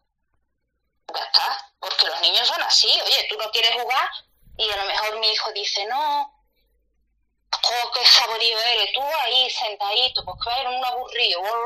No, pues si se explica, le damos a los niños otros puntos de vista entonces yo veo muy bien y lo que ha comentado Yolanda de la profesora me ha gustado, porque seguro que por desgracia todos los niños han tenido un momento, un contacto con el dolor, si bien no a través de ellos mismos, a través de, de, un hermano que se haya caído, se ha roto un brazo, a través de un papá o una mamá que le duele algo, de un abuelito, de un tío, de un primo, todos. Y es ayudarlos a comprender que esto existe y, creo que la salud mental en general mejoraría el poder sentirnos eh, no prejuzgados de antemano. Entonces, la visibilidad, sí, 100%. Muchísimas gracias, Ana. Yolanda, ¿estás levantando la mano o...? Sí, sí, estaba levantando la mano. Es que ha dicho que seguramente que todos, y es que no os podéis imaginar, es que todos, todos tenían algo. Una me decía, mm, mi madre tiene migraña y cuando tiene migraña yo sé que una de dos, me voy a la calle con mi amigo, me meto en mi cuarto a leer un libro de Harry Potter. Otro me decía, es que mi padre le duele, también tiene migraña y en mi casa no se puede hacer ruido. Mm, en la clase había un niño con autismo. Yo sé que esto no tiene nada que ver con el dolor, pero hubo dos niños que escribieron diciendo, es que no sabemos qué hacer cuando, cuando se pone mal, porque el niño grita, en fin. Y, una niña me escribió, solo sé que cuando un día se puso así y me senté a su lado, se calmó y en ese momento pues fue feliz. Así que son... Otro me dijo, yo conozco a una persona que tiene un dolor, pero es un dolor del corazón porque ha perdido a otra persona. Y yo lo que hago es em, acompañarla y, demostrarle que la quiero. Es decir, que son niños que te estoy hablando, niños de quinto y sexto de primaria, que sí tienen contacto con el dolor. Que los niños de hoy son los adultos del mañana. que la inteligencia emocional de nuestra época no, no se escuchaba, no existía, pero ahora sí. Y que para tener empatía, como dice Ana, hay que conocer y hay que saber y hay que visibilizar. Y por eso voy a los coles, para visibilizar, no solamente por mi niña o por esta mamá que soy yo, sino por todas esas mamás o esos papás o esos niños que conviven con personas que sufren dolor crónico. Muchísimas gracias, Yolanda. Pues vamos a terminar con la intervención de Anita. Anita, la visibilización, la divulgación. Bueno, pues yo estoy muy de acuerdo con mis compañeras. Visibilización importante, no, importantísima. Es una forma de dar a conocer, es una forma de sensibilizar y es una forma de ayudar a ver que esto está aquí, ¿no? Y, bueno, eh, lo que ha comentado de, la posibilidad de hablar con los niños, mm, a mí me parece maravilloso. Creo que es una opción muy buena. Creo que los niños necesitan espacios seguros en los que hablar. Es lo que, bueno, yo como maestra he vivido, ¿vale? Eh, yo no soy amiga de mentir ni esconder las realidades a los pequeños, sí de explicárselo a su nivel, como decía Yolanda, ¿vale?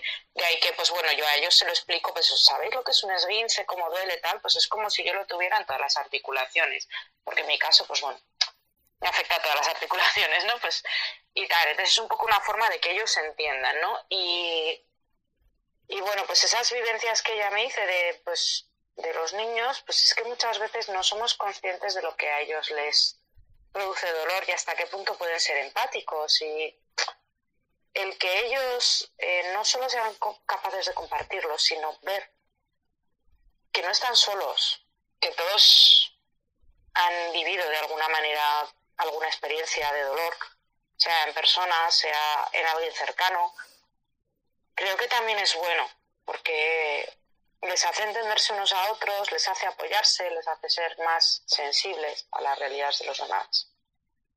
Y yo creo que es, mm, vamos, para mí es súper importante, ¿no? Que, ellos sean capaces de identificarlo y de, y de reconocerlo. Así que mi enhorabuena a esa maestra que tuvo esa grandísima y grandiosa idea, porque creo que fue muy acertada. Y lo sé, ya está. Muchas gracias. Perdonad el micro otra vez, Dios, de verdad que, en fin. Bueno, pues yo no tengo, no tengo nada más que añadir. Llevamos aquí dos horas y media. Muchísimas gracias, Yolanda, Anita y Ana, por llevar aquí dos horas y media con nosotros, eh, con nosotras hablando, hablando de este tema. Muchísimas gracias por hablar de algo tan personal. Y no sé, es que no sé qué más deciros. Em, no sé qué más deciros, creo que no tengo nada más que decir. Eh, muchas gracias a todo el claustro virtual que habéis estado aquí acompañándonos, eh, todos los mensajes que habéis dejado con el hashtag de las charlas educativas, algunas personas que nos habéis acompañado también en Telegram. Y si os parece, sin más, vamos a, vamos a, a finalizar aquí el space. Y si os parece bien, pues recordad que el miércoles hablaremos con Neurointensa y el domingo que viene hablaremos de pues eh, la prevención del suicidio, que creo que también es otro tema muy necesario del que hablar. Así que muchísimas gracias de corazón. Yolanda, Anita, Ana, de verdad, gracias por vuestra generosidad y seguimos hablando por las redes. Un abrazo enorme. Chao, chao.